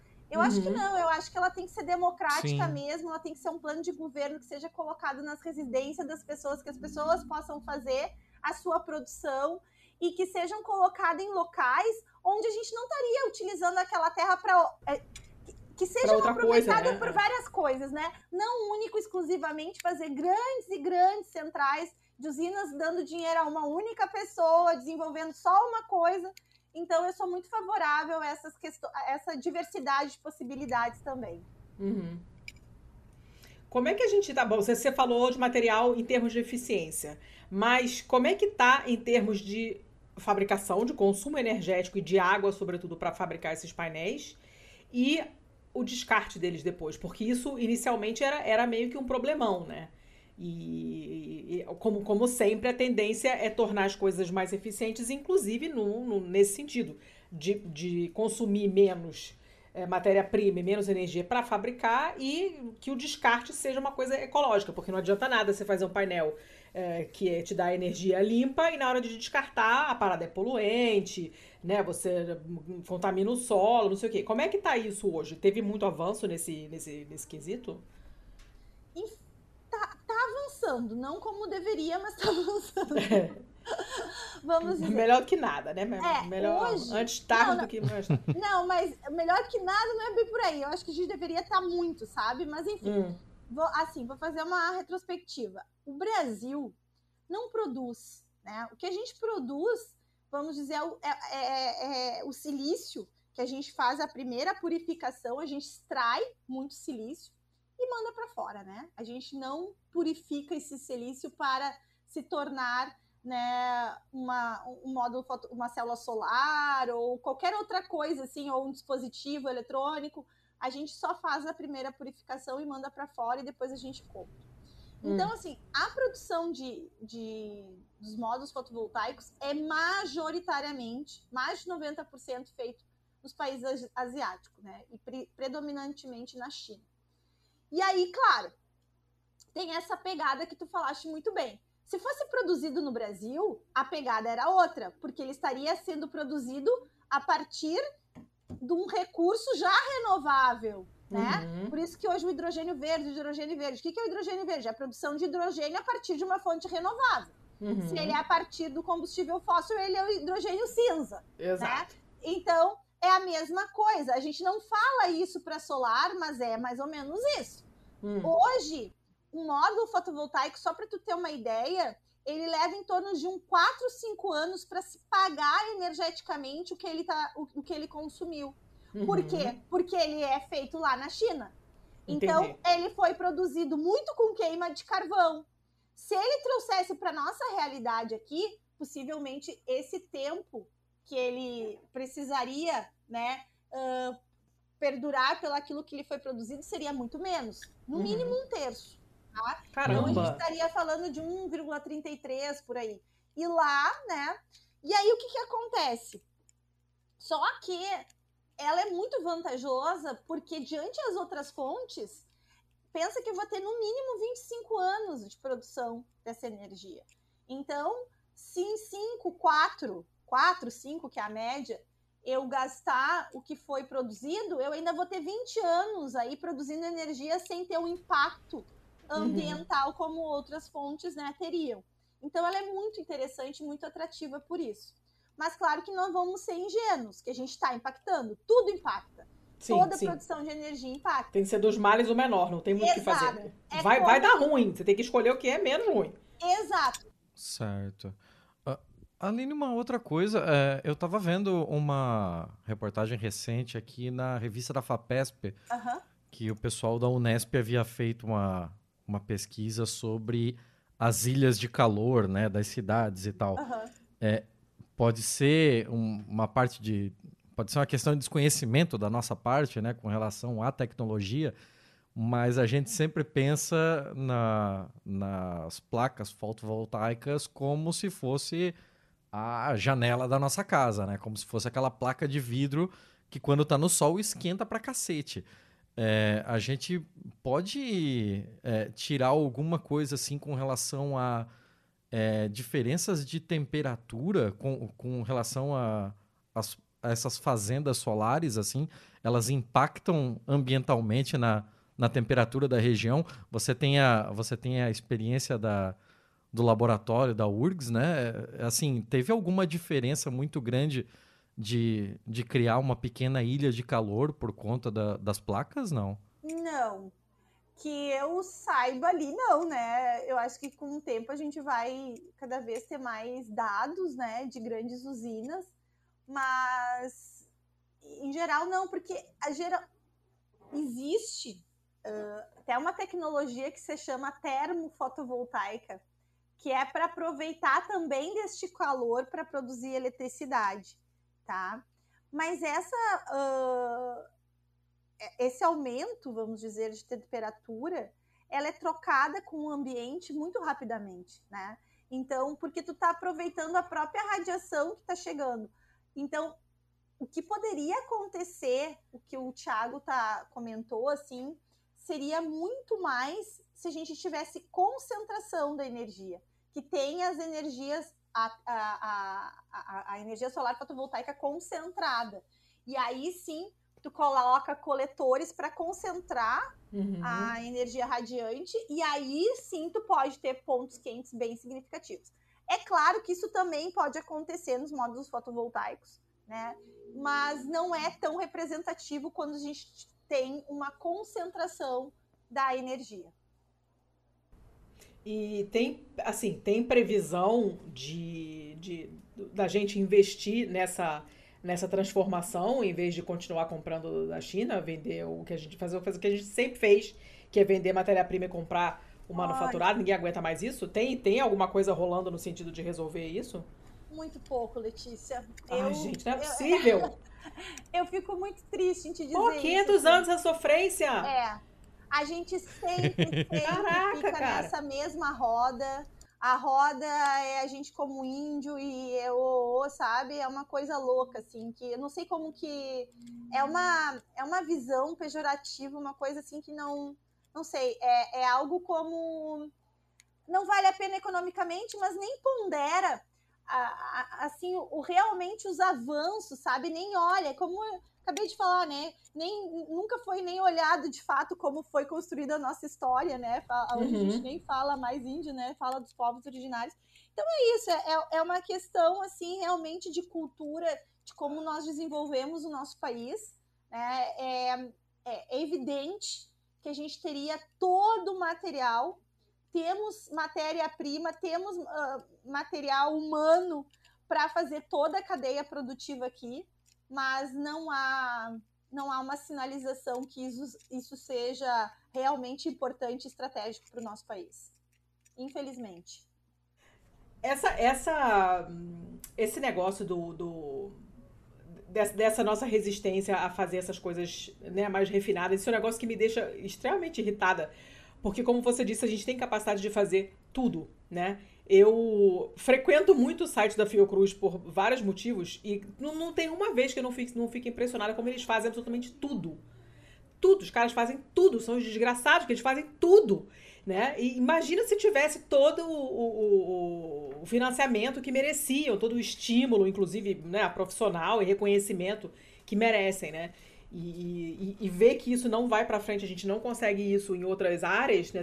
Eu sei que nessa, nesse lance de engenharia mais um pouco mais complexa, assim, a gente não consegue desenvolver esse negócio de jeito nenhum. É, é uma mentalidade muito de colonizado mesmo, a gente não consegue sair dessa merda. Que inferno! É, eu super concordo contigo, Letícia, e falo mais palavrões ainda, porque. Pode falar, que liberar. Dá uma raiva, dá uma raiva, né? Que a gente, assim. Sabe que para vocês, para vocês condições... que trabalham com isso, que sabem. Uhum sabe? A gente tem várias condições, várias possibilidades e as coisas não andam, sabe? E sabe o que mais me preocupa, Letícia, é que o Brasil, ele não, ele não valoriza a pesquisa, ele não valoriza os engenheiros, ele não valoriza isso. E sabe o que está acontecendo? Um esvaziamento nas universidades, Sim. na área de engenharia. E assim, as universidades privadas estão fechando e as públicas estão sobrando vaga. E o pior, a gente faz assim uma pesquisa de mercado, assim, às vezes para saber o que, que os alunos mais gostariam de, de aprender, assim, principalmente assim quando a gente vai palestrar, fazer trabalhos é, de extensão nas escolas de ensino médio e etc. O interesse para a área tecnológica é zero. Só que ao mesmo tempo, cada vez nós estamos mais reféns da parte tecnológica, né? Uhum. E o Brasil vai ser o quê? A gente só vai ser o consumidor lá uh, vindo caixa preta, fechada, a gente nem sabe o que, que é, sabe? É uma coisa assim que me dá muita raiva. E mais raiva ainda me dá como quando eu vou assim ouvir discursos vazios que dizem que nós não temos pessoas aqui capacitadas, por exemplo, para levar uma fábrica, por exemplo, uma indústria de energia solar fotovoltaica. Nós temos sim. O uhum. problema uhum. é que nós não investimos aqui. O problema é que muita gente boa daqui vai embora daqui porque não tem condições de se desenvolver aqui, sabe? Uhum. Então, é, dá muita raiva mesmo. É, eu, não, é, eu não consigo entender como que um país que quer né, continuar se desenvolvendo não pensa nisso, porque é fundamental. E ainda mais assim, a gente só se tornando um país de commodity, sabe? É, uhum. é incrível. E aí a gente viu assim, agora tá de novo uma, uma rediscussão que vão fazer, mas o ano passado se tentou privatizar, né? Os últimos quatro anos, aqui a, a, a única fábrica que a gente tem de semicondutores, que é no Rio Grande do Sul, que não dava lucro, mas claro, não há um, não há um incentivo para isso, né? Uhum. Então, Nós temos um episódio sobre isso, inclusive. É, que é da Cietec. Então, assim, Isso. É, é, é, muito triste. É muito triste e é, é, revoltante, na verdade. Além de ser, eu fico muito mais revoltada do que triste, porque a gente tem condições. E aí, assim, ah, fica depois uh, querendo de comprar tecnologia e soluções prontas e soluções que não são para nós, tu entende? Uhum, uhum. Tem muita coisa que é uhum. interessante, como por exemplo hidrogênio verde. Eu sou muito uh, favorável, mas não com a força que está se dando. Tu entende? Porque não é uma necessidade para nós agora como essencial, mas é colocada porque para a Europa é. Então, assim, cara, pelo amor de Deus, enquanto a gente vai estar tá deixando que as soluções, que quem mova as nossas principais um, soluções, as principais uh, os principais vetores de desenvolvimento para o nosso país sejam ditados por outros e não por nós mesmos, né? É incrível. É incrível que um país que esteja falando de transição energética não aposte, por exemplo, em eficiência energética como número um, né? Uhum, uhum. Mas é, é, é coisas assim que não dá nem para para entender o porquê. Quer dizer, a gente sabe que tudo é questão de dinheiro, né? Mas não fica claro. E tu falaste uma coisa muito importante, né, Letícia, ali numa parte da nossa conversa, que a conta de luz fica ilegível, né? A gente não uhum. entende. E a área de energia é uma área que, se a gente for ver, é onde está concentrado os maiores recursos financeiros, né? E realmente torna-se assim a conta. O que, que contempla, né? Para fazer a conta de energia hoje, to, todos os impostos, tudo que estão ali, uhum. torna-se uma algo tão problem, tão difícil que as pessoas não conseguem debater isso. E isso faz com que, de novo, o poder. O é, isso é proposital, porque... né? A gente, a, gente, a gente fica refém. Exato, fica na mão Você paga qualquer então... coisa que vier ali, você não sabe qual vai contestar como, você não sabe nem que tá Exatamente, exatamente. Não participa de audiência pública, não participa de é, consulta pública, porque as pessoas exatamente não sabem o que, que é. E aí é incrível. É. Tamo, tamo Aline, aproveitando inclusive o ensejo, assim, com a troca de governo, é, o Ministério de Minas e Energia do Lula já deu alguma sinalização interessante nesse quesito? Olha, tem algumas.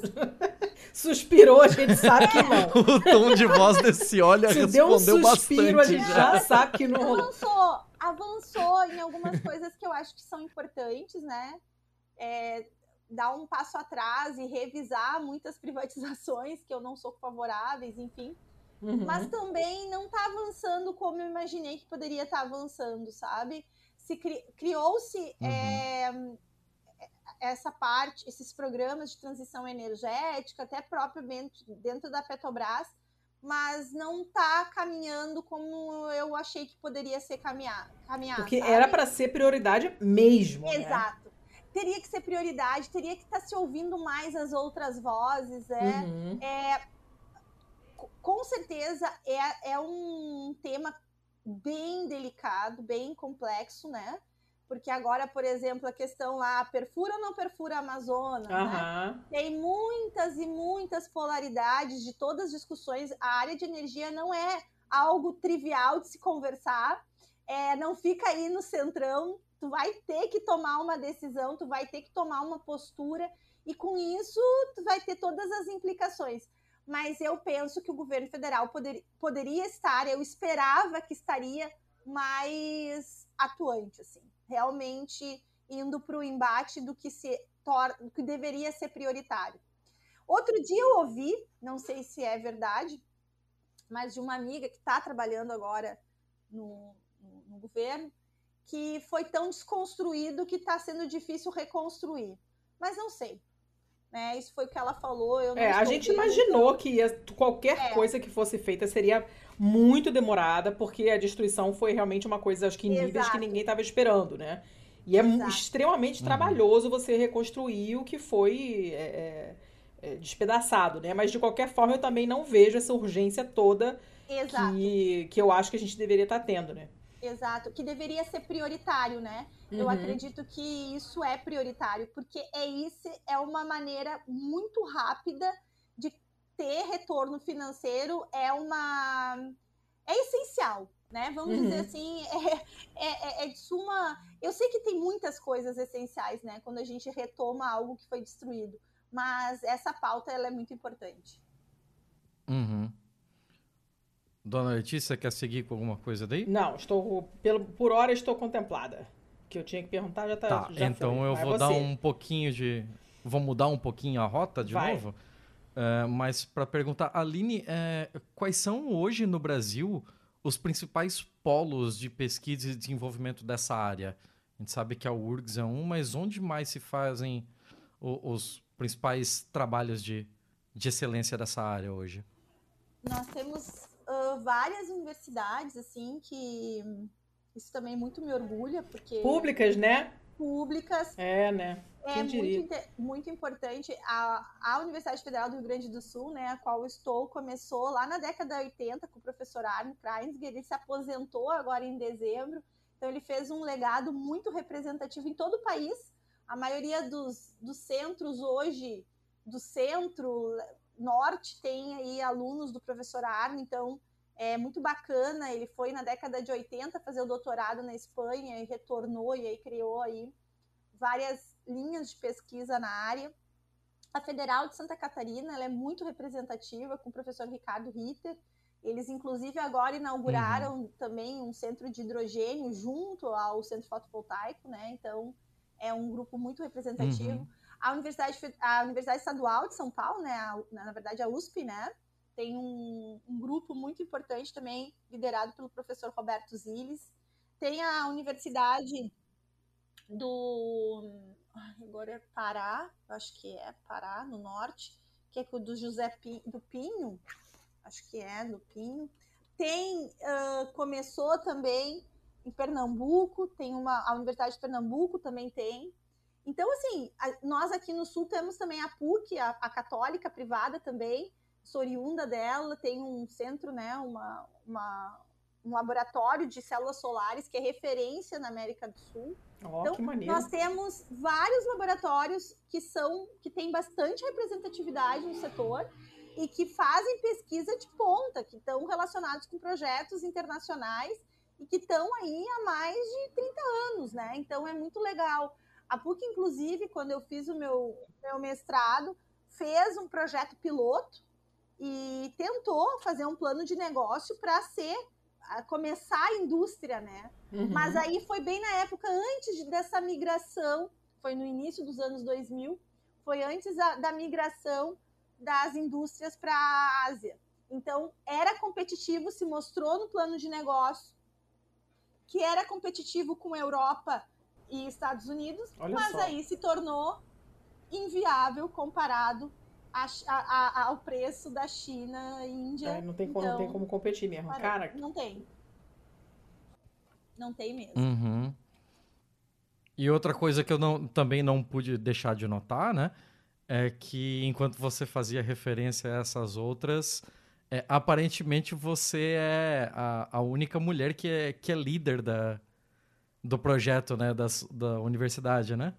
Não, Você é... também é, é parte do, de Mulheres da Energia Solar, né? Do Isso. grupo de, de trabalho de equidade de gênero Isso. da, da CAPES. Isso. E é, deu para deu pra notar que imagino eu que seja uma área bastante masculina, né? Eu também eu sou formado na área de computação e no meu campus, é, eu, eu sou formado pela UDESC, né? Uhum. E o campus CCT da UDESC ele é unicamente das engenharias, das licenciaturas vinculadas à área de exatas e da computação.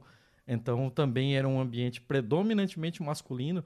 Imagino que essa área seja bastante assim também, né? Bastante, infelizmente, sabe? É, tem outras professoras bem representativas, sim, a professora Isete Zanesco, aqui da PUC. Nós temos várias professoras aí, mas não tanto quanto homens, né? E eu, a gente criou esse, essa rede justamente para ver aonde que a, a, nossa pergunta inicial antes de criar a rede, a gente fez o primeiro encontro na Federal de Santa Catarina, liderado pela por mim, eu fui uma delas, mas por outras pessoas importantes que estão junto comigo na rede, a Kathleen Schneider, a Aline Kirsten, a Isete Zanesco, que eu citei, né?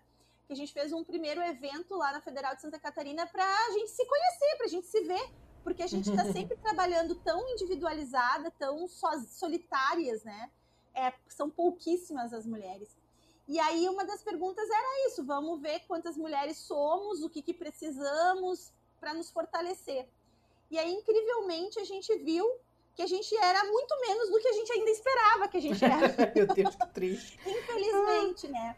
E o mais triste ainda foi que quando a gente fez, daí a gente vamos fazer um questionário entre as que a gente conhece aí alunas e, e professoras e algumas que estão trabalhando no, já no setor como engenheiras, vamos ver quem, o que, que quais é, são os problemas que elas enfrentam para a gente tentar se ajudar. E a gente pensou, né, a questão de, de curso, de se capacitar. E aí a gente viu que 80% das mulheres respondentes no primeiro questionário que a gente fez, que teve umas 150 respostas, era a questão de ser mulher. A principal dificuldade das mulheres do setor de energia solar era ser mulher. Eu, meu Deus, Ai, que gente, isso, né? olha. É absurdo. Caramba! Uhum. E Ai. aí criamos a rede. Quando criamos a rede, uh, começamos a tentar unir forças, encontrar pessoas para trabalhar conosco, para é um trabalho voluntário, né? E aí então também conseguimos atingir vários locais. Eu já tinha essa realidade, imagina, é, eu dou aula na engenharia há muitos anos, né? E eu, majoritariamente eu dou aula para homens. Então, quando ah, fazemos a rede, conversei então um dia, pedi para conversar, gente cria a rede em 2019. 2020, vamos fazer um estudo mais sério do setor, né? A gente fez com as nossas amigas, os nossos pares, vamos tentar fazer com as empresas realmente e também entender um pouco melhor. Daí conseguimos financiamento de empresas e organizações internacionais não brasileiras. Eu Ah. gosto de fazer esse detalhe, que é incrivelmente sempre quem nos apoia é governo coisa, alemão, cara. governo canadense, sabe? O próprio Brasil não nos apoia.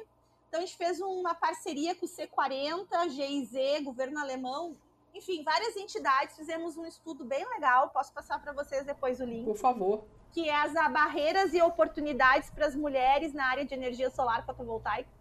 Identificamos vários gargalos, né? E com isso a gente conseguiu fazer uma análise melhor do setor. E com isso a gente viu que mais o, que o setor está crescendo muito. Então a gente vai pensar assim, ah, tem mais mulheres, né? Não. Aumenta o número de trabalho, mas não aumenta a proporção entre mulheres que estão trabalhando. Inclusive diminuiu. E aí a gente pegou, ah, fiquei louca com aqueles resultados, né? Daí a gente, claro, foi ver todos os vieses da mulher, questão de maternidade, questão de salário e tal, tal. Tenta, conversamos com a Greener, que é a maior empresa de consultoria na área de energia solar fotovoltaica, que faz entrevista com milhares de empresas para saber o preço médio de módulo, fornecedor, melhor fornecedor e tal convencemos eles a colocar no questionário anual de avaliação do setor a, a duas perguntas de gênero, né? Quantas mulheres trabalham nessas empresas e o setor.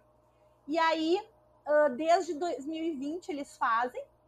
Eu agradeço aqui o Márcio Takata, que é o dono, né, que confiou na, na minha conversa sobre a importância disso e realmente está fazendo essa análise. E ele, e o que, que a gente vem identificando?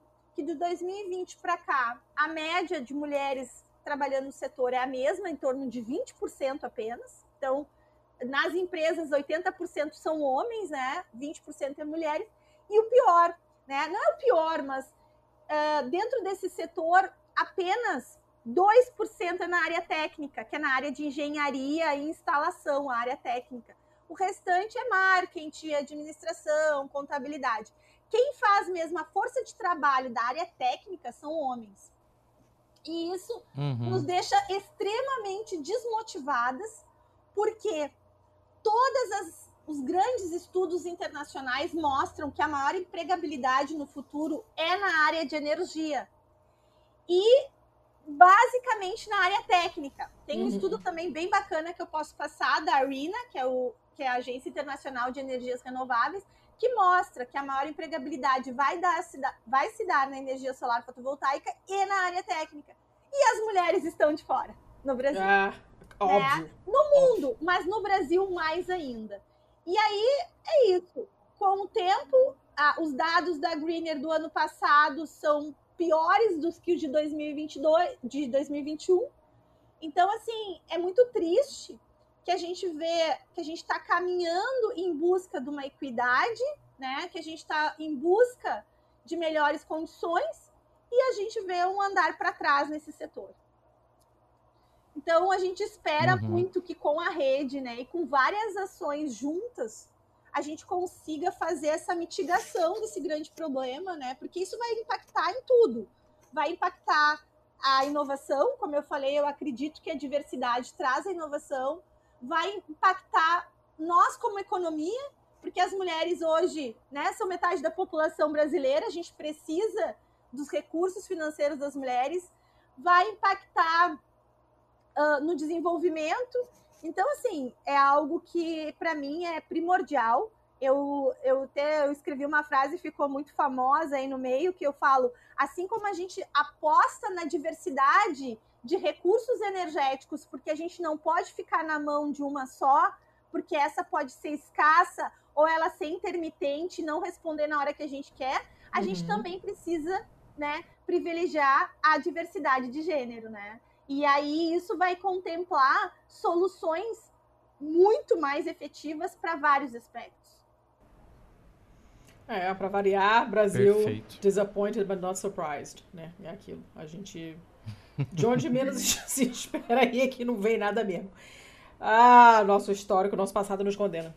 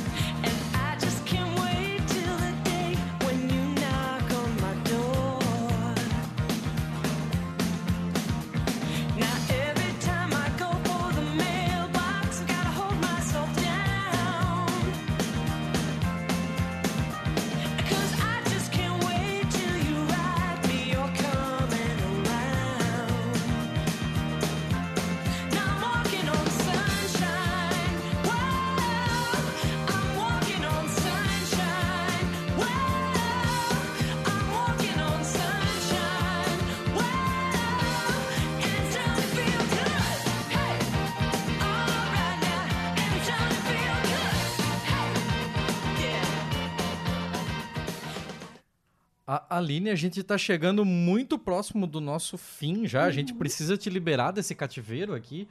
Mas assim, é, a gente ainda tem algum tempinho. Calma, tem alguma Thiago, coisa que, que você. nas dicas culturais, né? senão não tem tempo.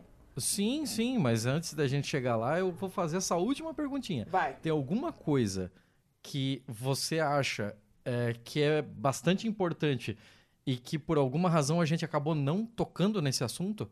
Que você queira levantar essa bola antes da gente finalizar? Talvez a questão da eficiência energética.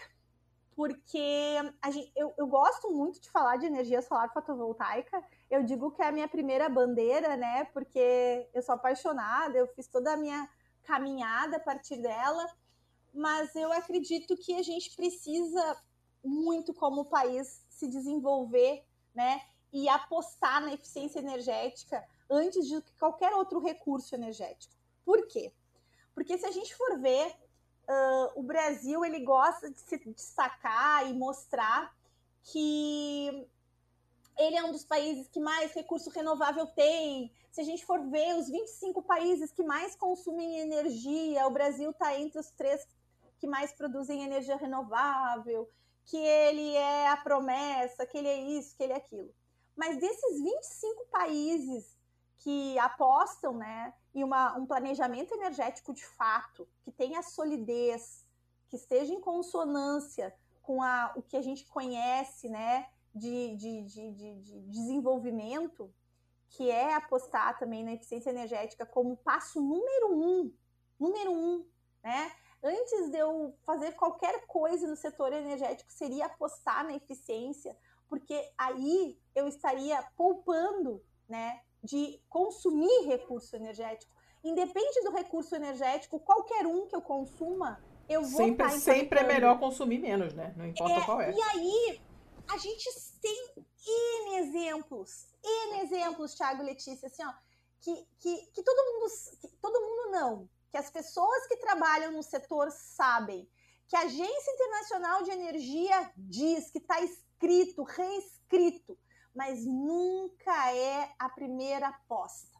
Então, eu vou dar alguns exemplos aqui para vocês. Esse ano, eu tive a felicidade de ser convidada para fazer parte de uma delegação no Brasil, uh, em Berlim, né, para discutir a transição energética.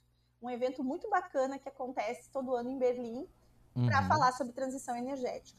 E lá se repete esse padrão de comportamento como o Brasil, quando se pede para o público ali presente, que é basicamente delegações governamentais, né, político, e al algumas pessoas da academia, para falar o que, que deveria o mundo apostar em desenvolvimento na área de energia, daí se a primeira parte lá é geração de, de, de energias renováveis, é hidrogênio verde, e em quinta posição está a eficiência energética que contraria o que hum. os dados, o que a ciência nos diz.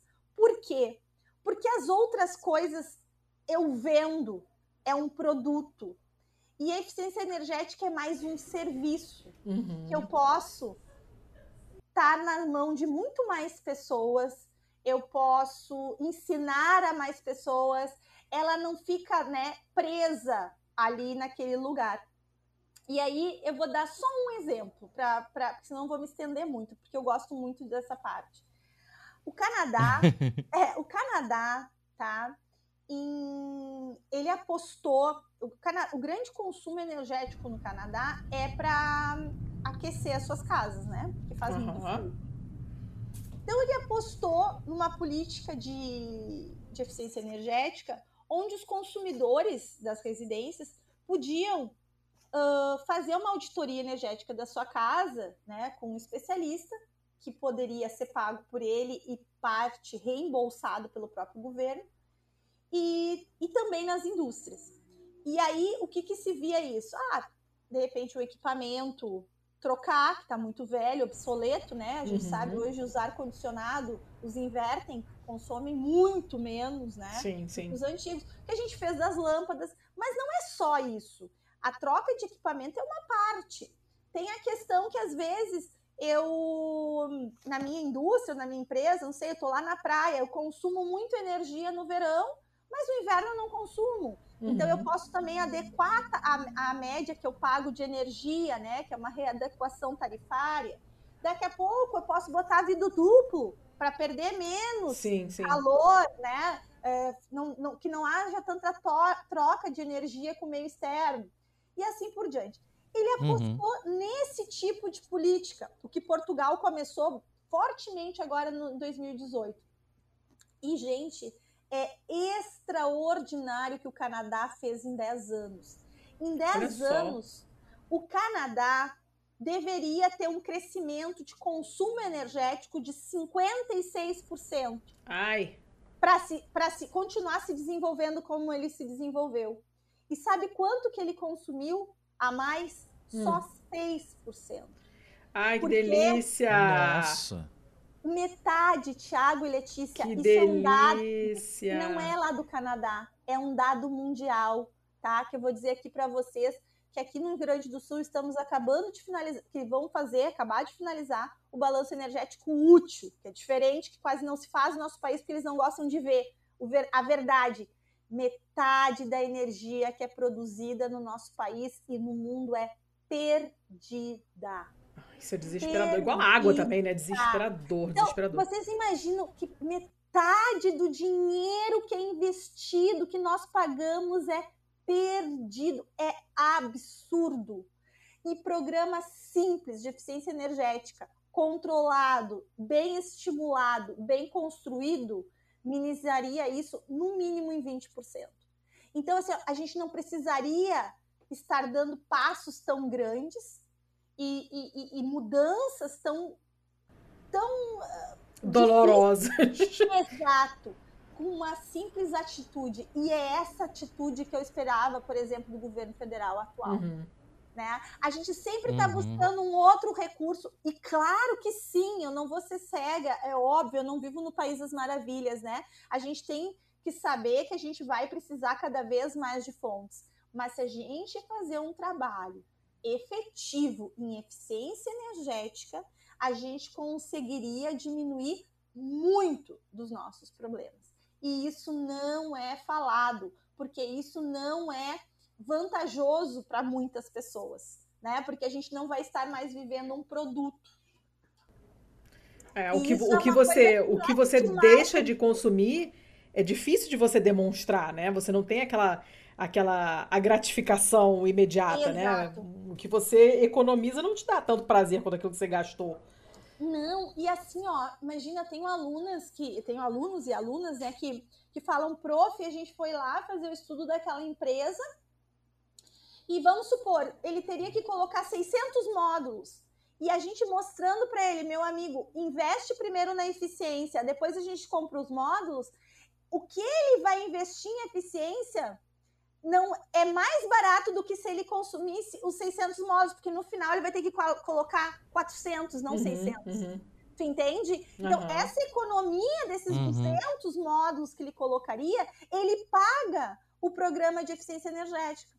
Mas isso tem que ser um sim. plano de governo, né? Um banco, um banco de Estado, né? Não de governo, até porque a gente está toda hora sim, mudando. Sim, por favor. Então, é essa loucura que a gente vive a cada quatro anos mas isso me mexe demais comigo, sabe? Porque a gente sabe a solução, todo mundo sabe, mas todo mundo finge que não sabe. Né? Então é algo que me irrita muito, muito, muito, muito. É o famoso quem guarda tem, né? Você, como dizia a minha avó, se você usa menos, você vai ter mais. Exato. Né? E assim, ó, usar menos muitas vezes é colocado na mídia ou nas conversas como se a gente tivesse que fazer um, uma racionalização. Não é isso. Claro que a gente também deveria né, ser educado e usar bem a energia e não assim desperdiçar. Mas não é por essa conversa. É usar melhor, né? É usar melhor. É, us é usar o, é obter o mesmo usando menos, né? Uhum. É o que a gente, todo mundo fez, trocou as incandescentes por LED. Ok, porque a gente sabia que 70% da energia ali era perdida por calor. Então, uhum. Então todo mundo trocou por LED.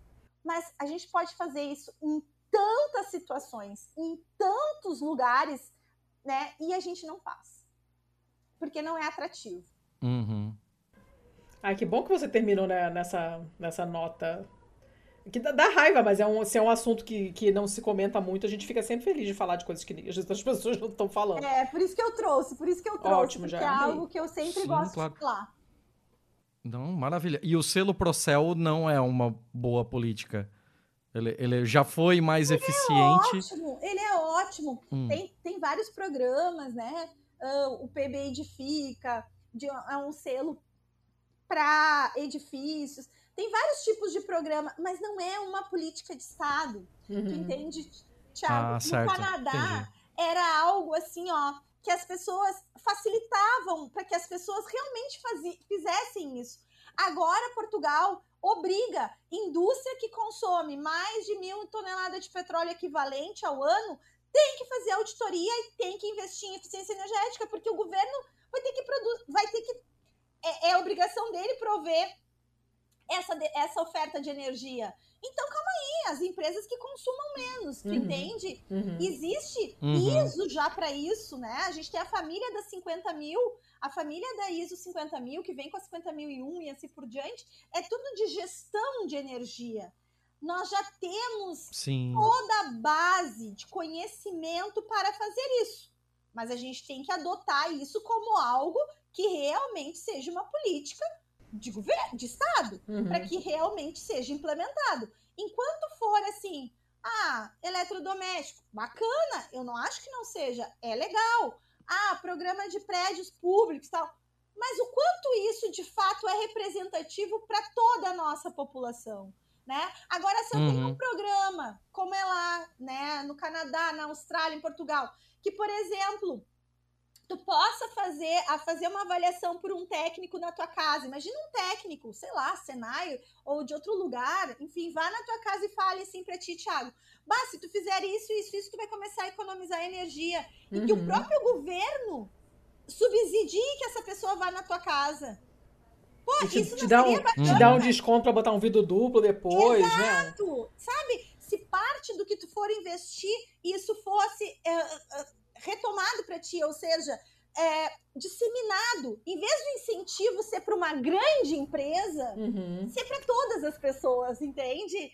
Então aí a gente ia conseguir fazer uma mudança muito mais representativa. Seria mais complexo? Claro que seria, porque somos muitos, mas a gente não tem condições de fazer? Claro que temos.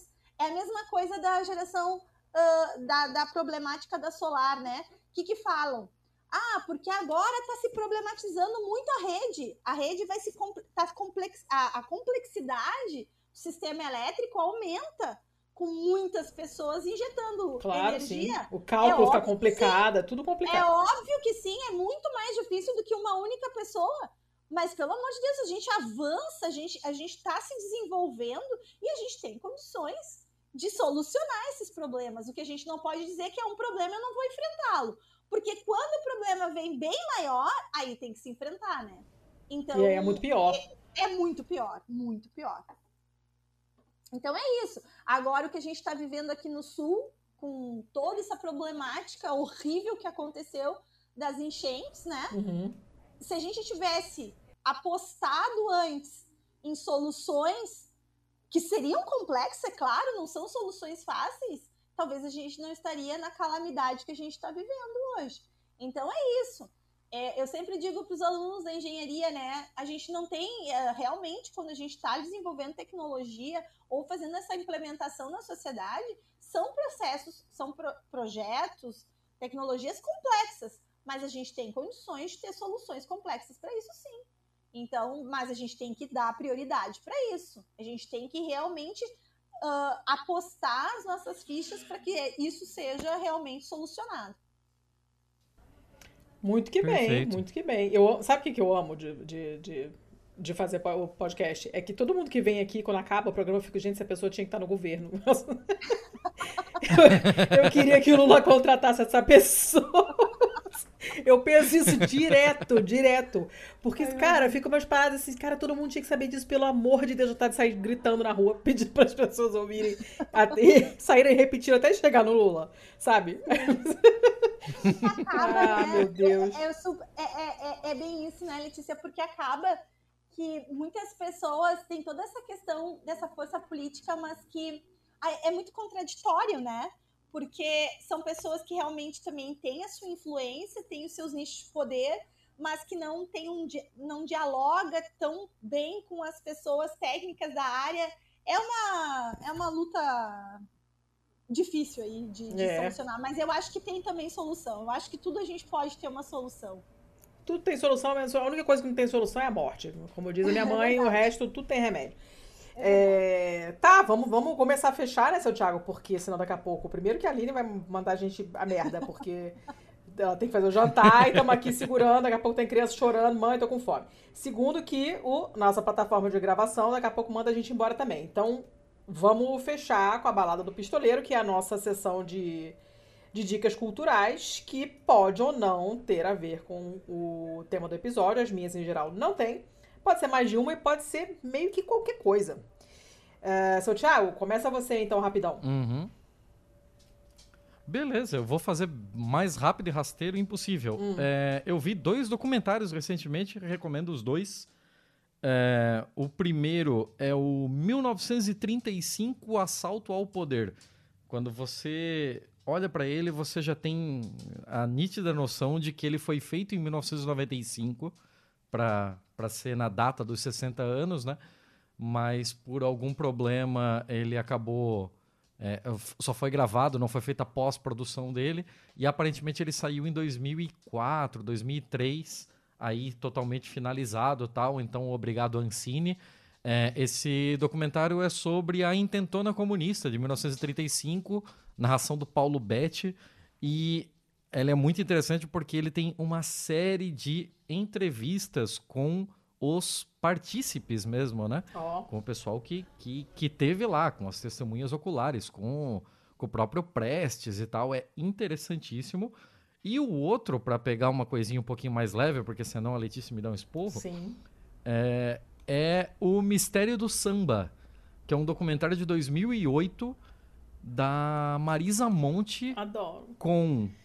Cara, Marisa Monte, Marisa Fit, Monte, Paulinho da Monte, me Viola e Zeca Pagodinho com a fazendo documentário para fazer resgate de histórias e músicas antigas da velha guarda da Portela. Maravilhoso, maravilhoso. Marisa Monte me engravida.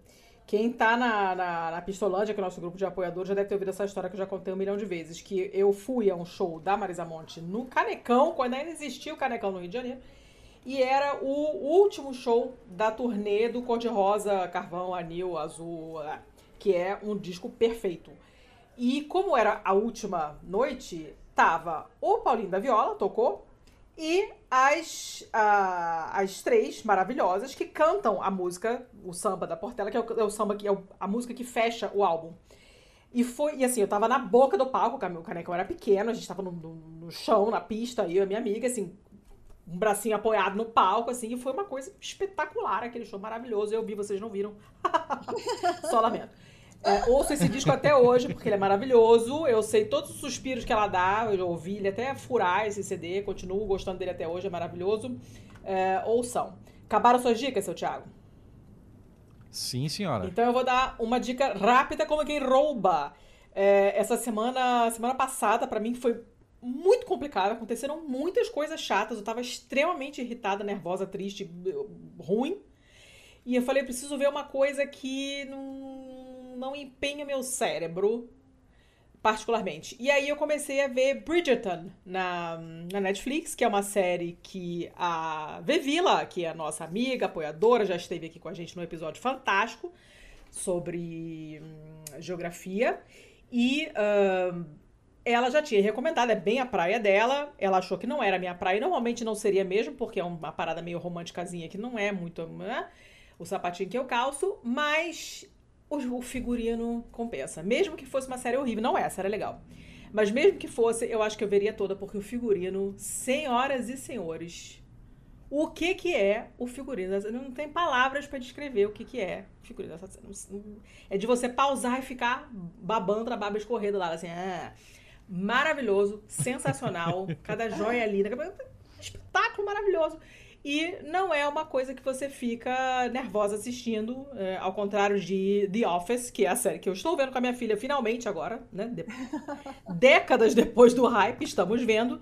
E é uma série que a gente está gostando, mas que deixa a gente muito nervosa. Sim. Bridgerton não vai deixar você nervoso. O único nervoso que eu passo é que eu gostaria de ter aquelas roupas todas e ter onde usar, sobretudo, e não tem. Então essa é a minha dica veloz. Aline, o que, que você recomenda? Bom, pelo tema que nós estamos conversando aqui, então não sei se muitas pessoas já viram, acredito que sim, mas eu gosto muito do filme. Tem vários filmes que eu gosto, e esse eu gosto muito porque tem várias temáticas misturadas, que é o menino que descobriu o vento. É um filme que não é tão novo, é de 2019, mas Ah, eu super muito Eu, bom. recomendo. é, esse, eu Ele me é. Acho que alguém já recomendou aqui, se não me engano, viu? ele é muito bom, assim, é um dos filmes que eu mais gosto de ver, né? Assim como Intersolar, é tem coisas que é Intersolar que, é, que, é, que me diz muito, mas o Menino que Descobriu o Vento fala muito sobre isso que a gente conversou aqui hoje, sobre a questão da democratização do conhecimento, sobre de como a gente produz energia e por que, que ela é importante. Então, eu super recomendo. E falando da temática de mulheres, para quem tem, hoje em dia, tem, quase todo mundo tem a Netflix, né? Uhum. Eu, a gente, eu já vi muitas vezes, sempre quando eu começo a querer dar uma, uma crise aí de impostora, eu vejo é, uma, uma palestra que a Brené Brown uh, dá, que é do livro, está muito relacionado ao livro, mas um TED que ela fez, que ela ficou mundialmente reconhecida, que é o Poder da Coragem. Então, é uma hora e 16 minutos, ele é bem curtinho e muito gostoso, assim, que fala muito sobre a questão, assim, lida muito com a questão da coragem, né, que a gente precisa ter, e, e isso vem muito da, da parte da vulnerabilidade. Então, que eu também super recomendo, que traz muitos insights, assim, que principalmente as mulheres passam, mas acredito que os homens também, mas que eu super recomendo. Como sempre, vai estar tudo linkado bonitinho na pauta para quem quiser. E então vai estar tudo explicadinho lá direitinho. Qualquer coisa vocês entrem em contato com a gente depois também, que a gente conserta se tiver errado. Aline, quem quiser te achar nas redes, seguir o seu trabalho, você publica coisas, você twitta, você, sei lá, que, onde é que as pessoas te encontram? Então, gostaria de publicar mais, mas essa vida de mãe, professora, pesquisadora, ativista. Não dá, tá complicado, não dá. tá complicado, mas eu publico algumas coisas sim. Uh, eu tenho Instagram, LinkedIn, eu não tuito, porque já tuitei, mas bom, não intuito mais. Então pode me procurar no Instagram, é Aline underline C ponto underline Pan, Aline. No LinkedIn é Aline Pan. E também uh, pode me mandar e-mail para o meu e-mail da universidade, que é aline.pan, né, como meu sobrenome, que é P-A-N, arroba UFRGS, que é URGS. A gente fala URGS, mas tem um, um F no meio, né? Eu não me conformo com isso, gente, sério. Não me conformo com isso. BR. Mas eu vou passar para vocês, vocês podem anotar lá por e-mail também, então fico super à disposição para a gente conversar e trocar Aí foi um prazerzão estar aqui com vocês. Ah, adorei. Ficou muito, muito, muito que bom. Muito que bom. Aprendi horrores. Que eu, são, eu sempre falo isso, mas é verdade. São os episódios que a gente mais gosta, são aqueles que a gente mais aprende. Quando a gente sabe menos e sai maravilhado com coisas que não sabia, ou com ódio, porque às vezes, às vezes é só ódio mesmo, depende do dia. Né? Ah, Esse daqui é daqueles para colocar no carro de som e passar na vizinhança. né? É, Assim. Esse, É. putz. é. Boa. Ah, muito que bem, muito que bem. Vamos fechar, senão os Encaster expulsa a gente. Os recadinhos, se não precisa, você já sabe, então careca de saber dos recados. Apoie as pessoas que vocês gostam e é isso aí. É, E é só, chega, né? Vamos mandar a Lili embora cozinhar, coitada, que tem criança chorando. muito obrigada, Lili. Foi um prazerzaço. O episódio ficou show. Acho que o pessoal vai amar. E, e é isso aí. Obrigadíssima mesmo, de verdade. Eu fico muito feliz, eu tô sempre aí à disposição, eu acredito muito, eu sou muito defensora da democratização do conhecimento, então estamos aí para sempre o que der e vier, podem contar comigo. Um prazer conhecer vocês dois, Letícia e Thiago. Prazer foi nosso, todinho. Um beijo. Nossa, e, e nós dizemos o mesmo. Contamos, pode contar conosco também se tiver assim alguma novidade nesse campo, alguma legislação que mudou, alguma batalha que a gente vai travar junto aí para para ajudar em alguma coisa. Conte conosco para fazer a divulgação. Tamo Ah, aqui. então tá bom. Um abração. Beijo, tchau, boa Beijo. noite. Boa noite. Muito obrigado. Este podcast foi editado por estopimpodcasts.com.br.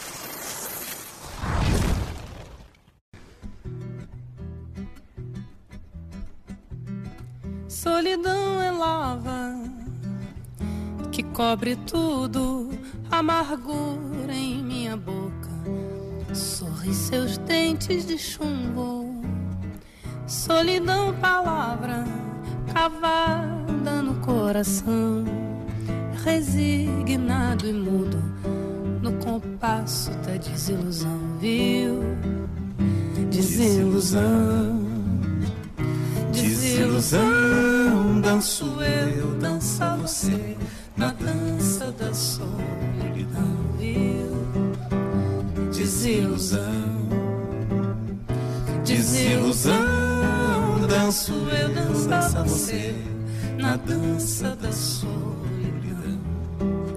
Camélia ficou viúva, Joana se apaixonou. Maria tentou a morte por causa do seu amor. Meu pai sempre me dizia: Meu filho, tome cuidado. Quando eu penso no futuro, não esqueço meu passado. Desilusão, desilusão, danço eu, dança você, na dança da solidão? Desilusão, desilusão, danço eu, dança você, na dança da solidão. Camélia ficou viúva, Joana se apaixonou. Maria tentou a morte por causa do seu amor. Meu pai sempre me dizia: Meu filho, tome cuidado.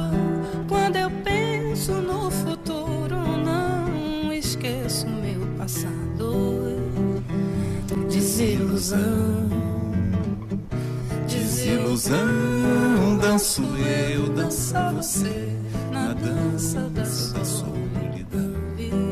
Desilusão, desilusão, danço eu, dança você, na dança da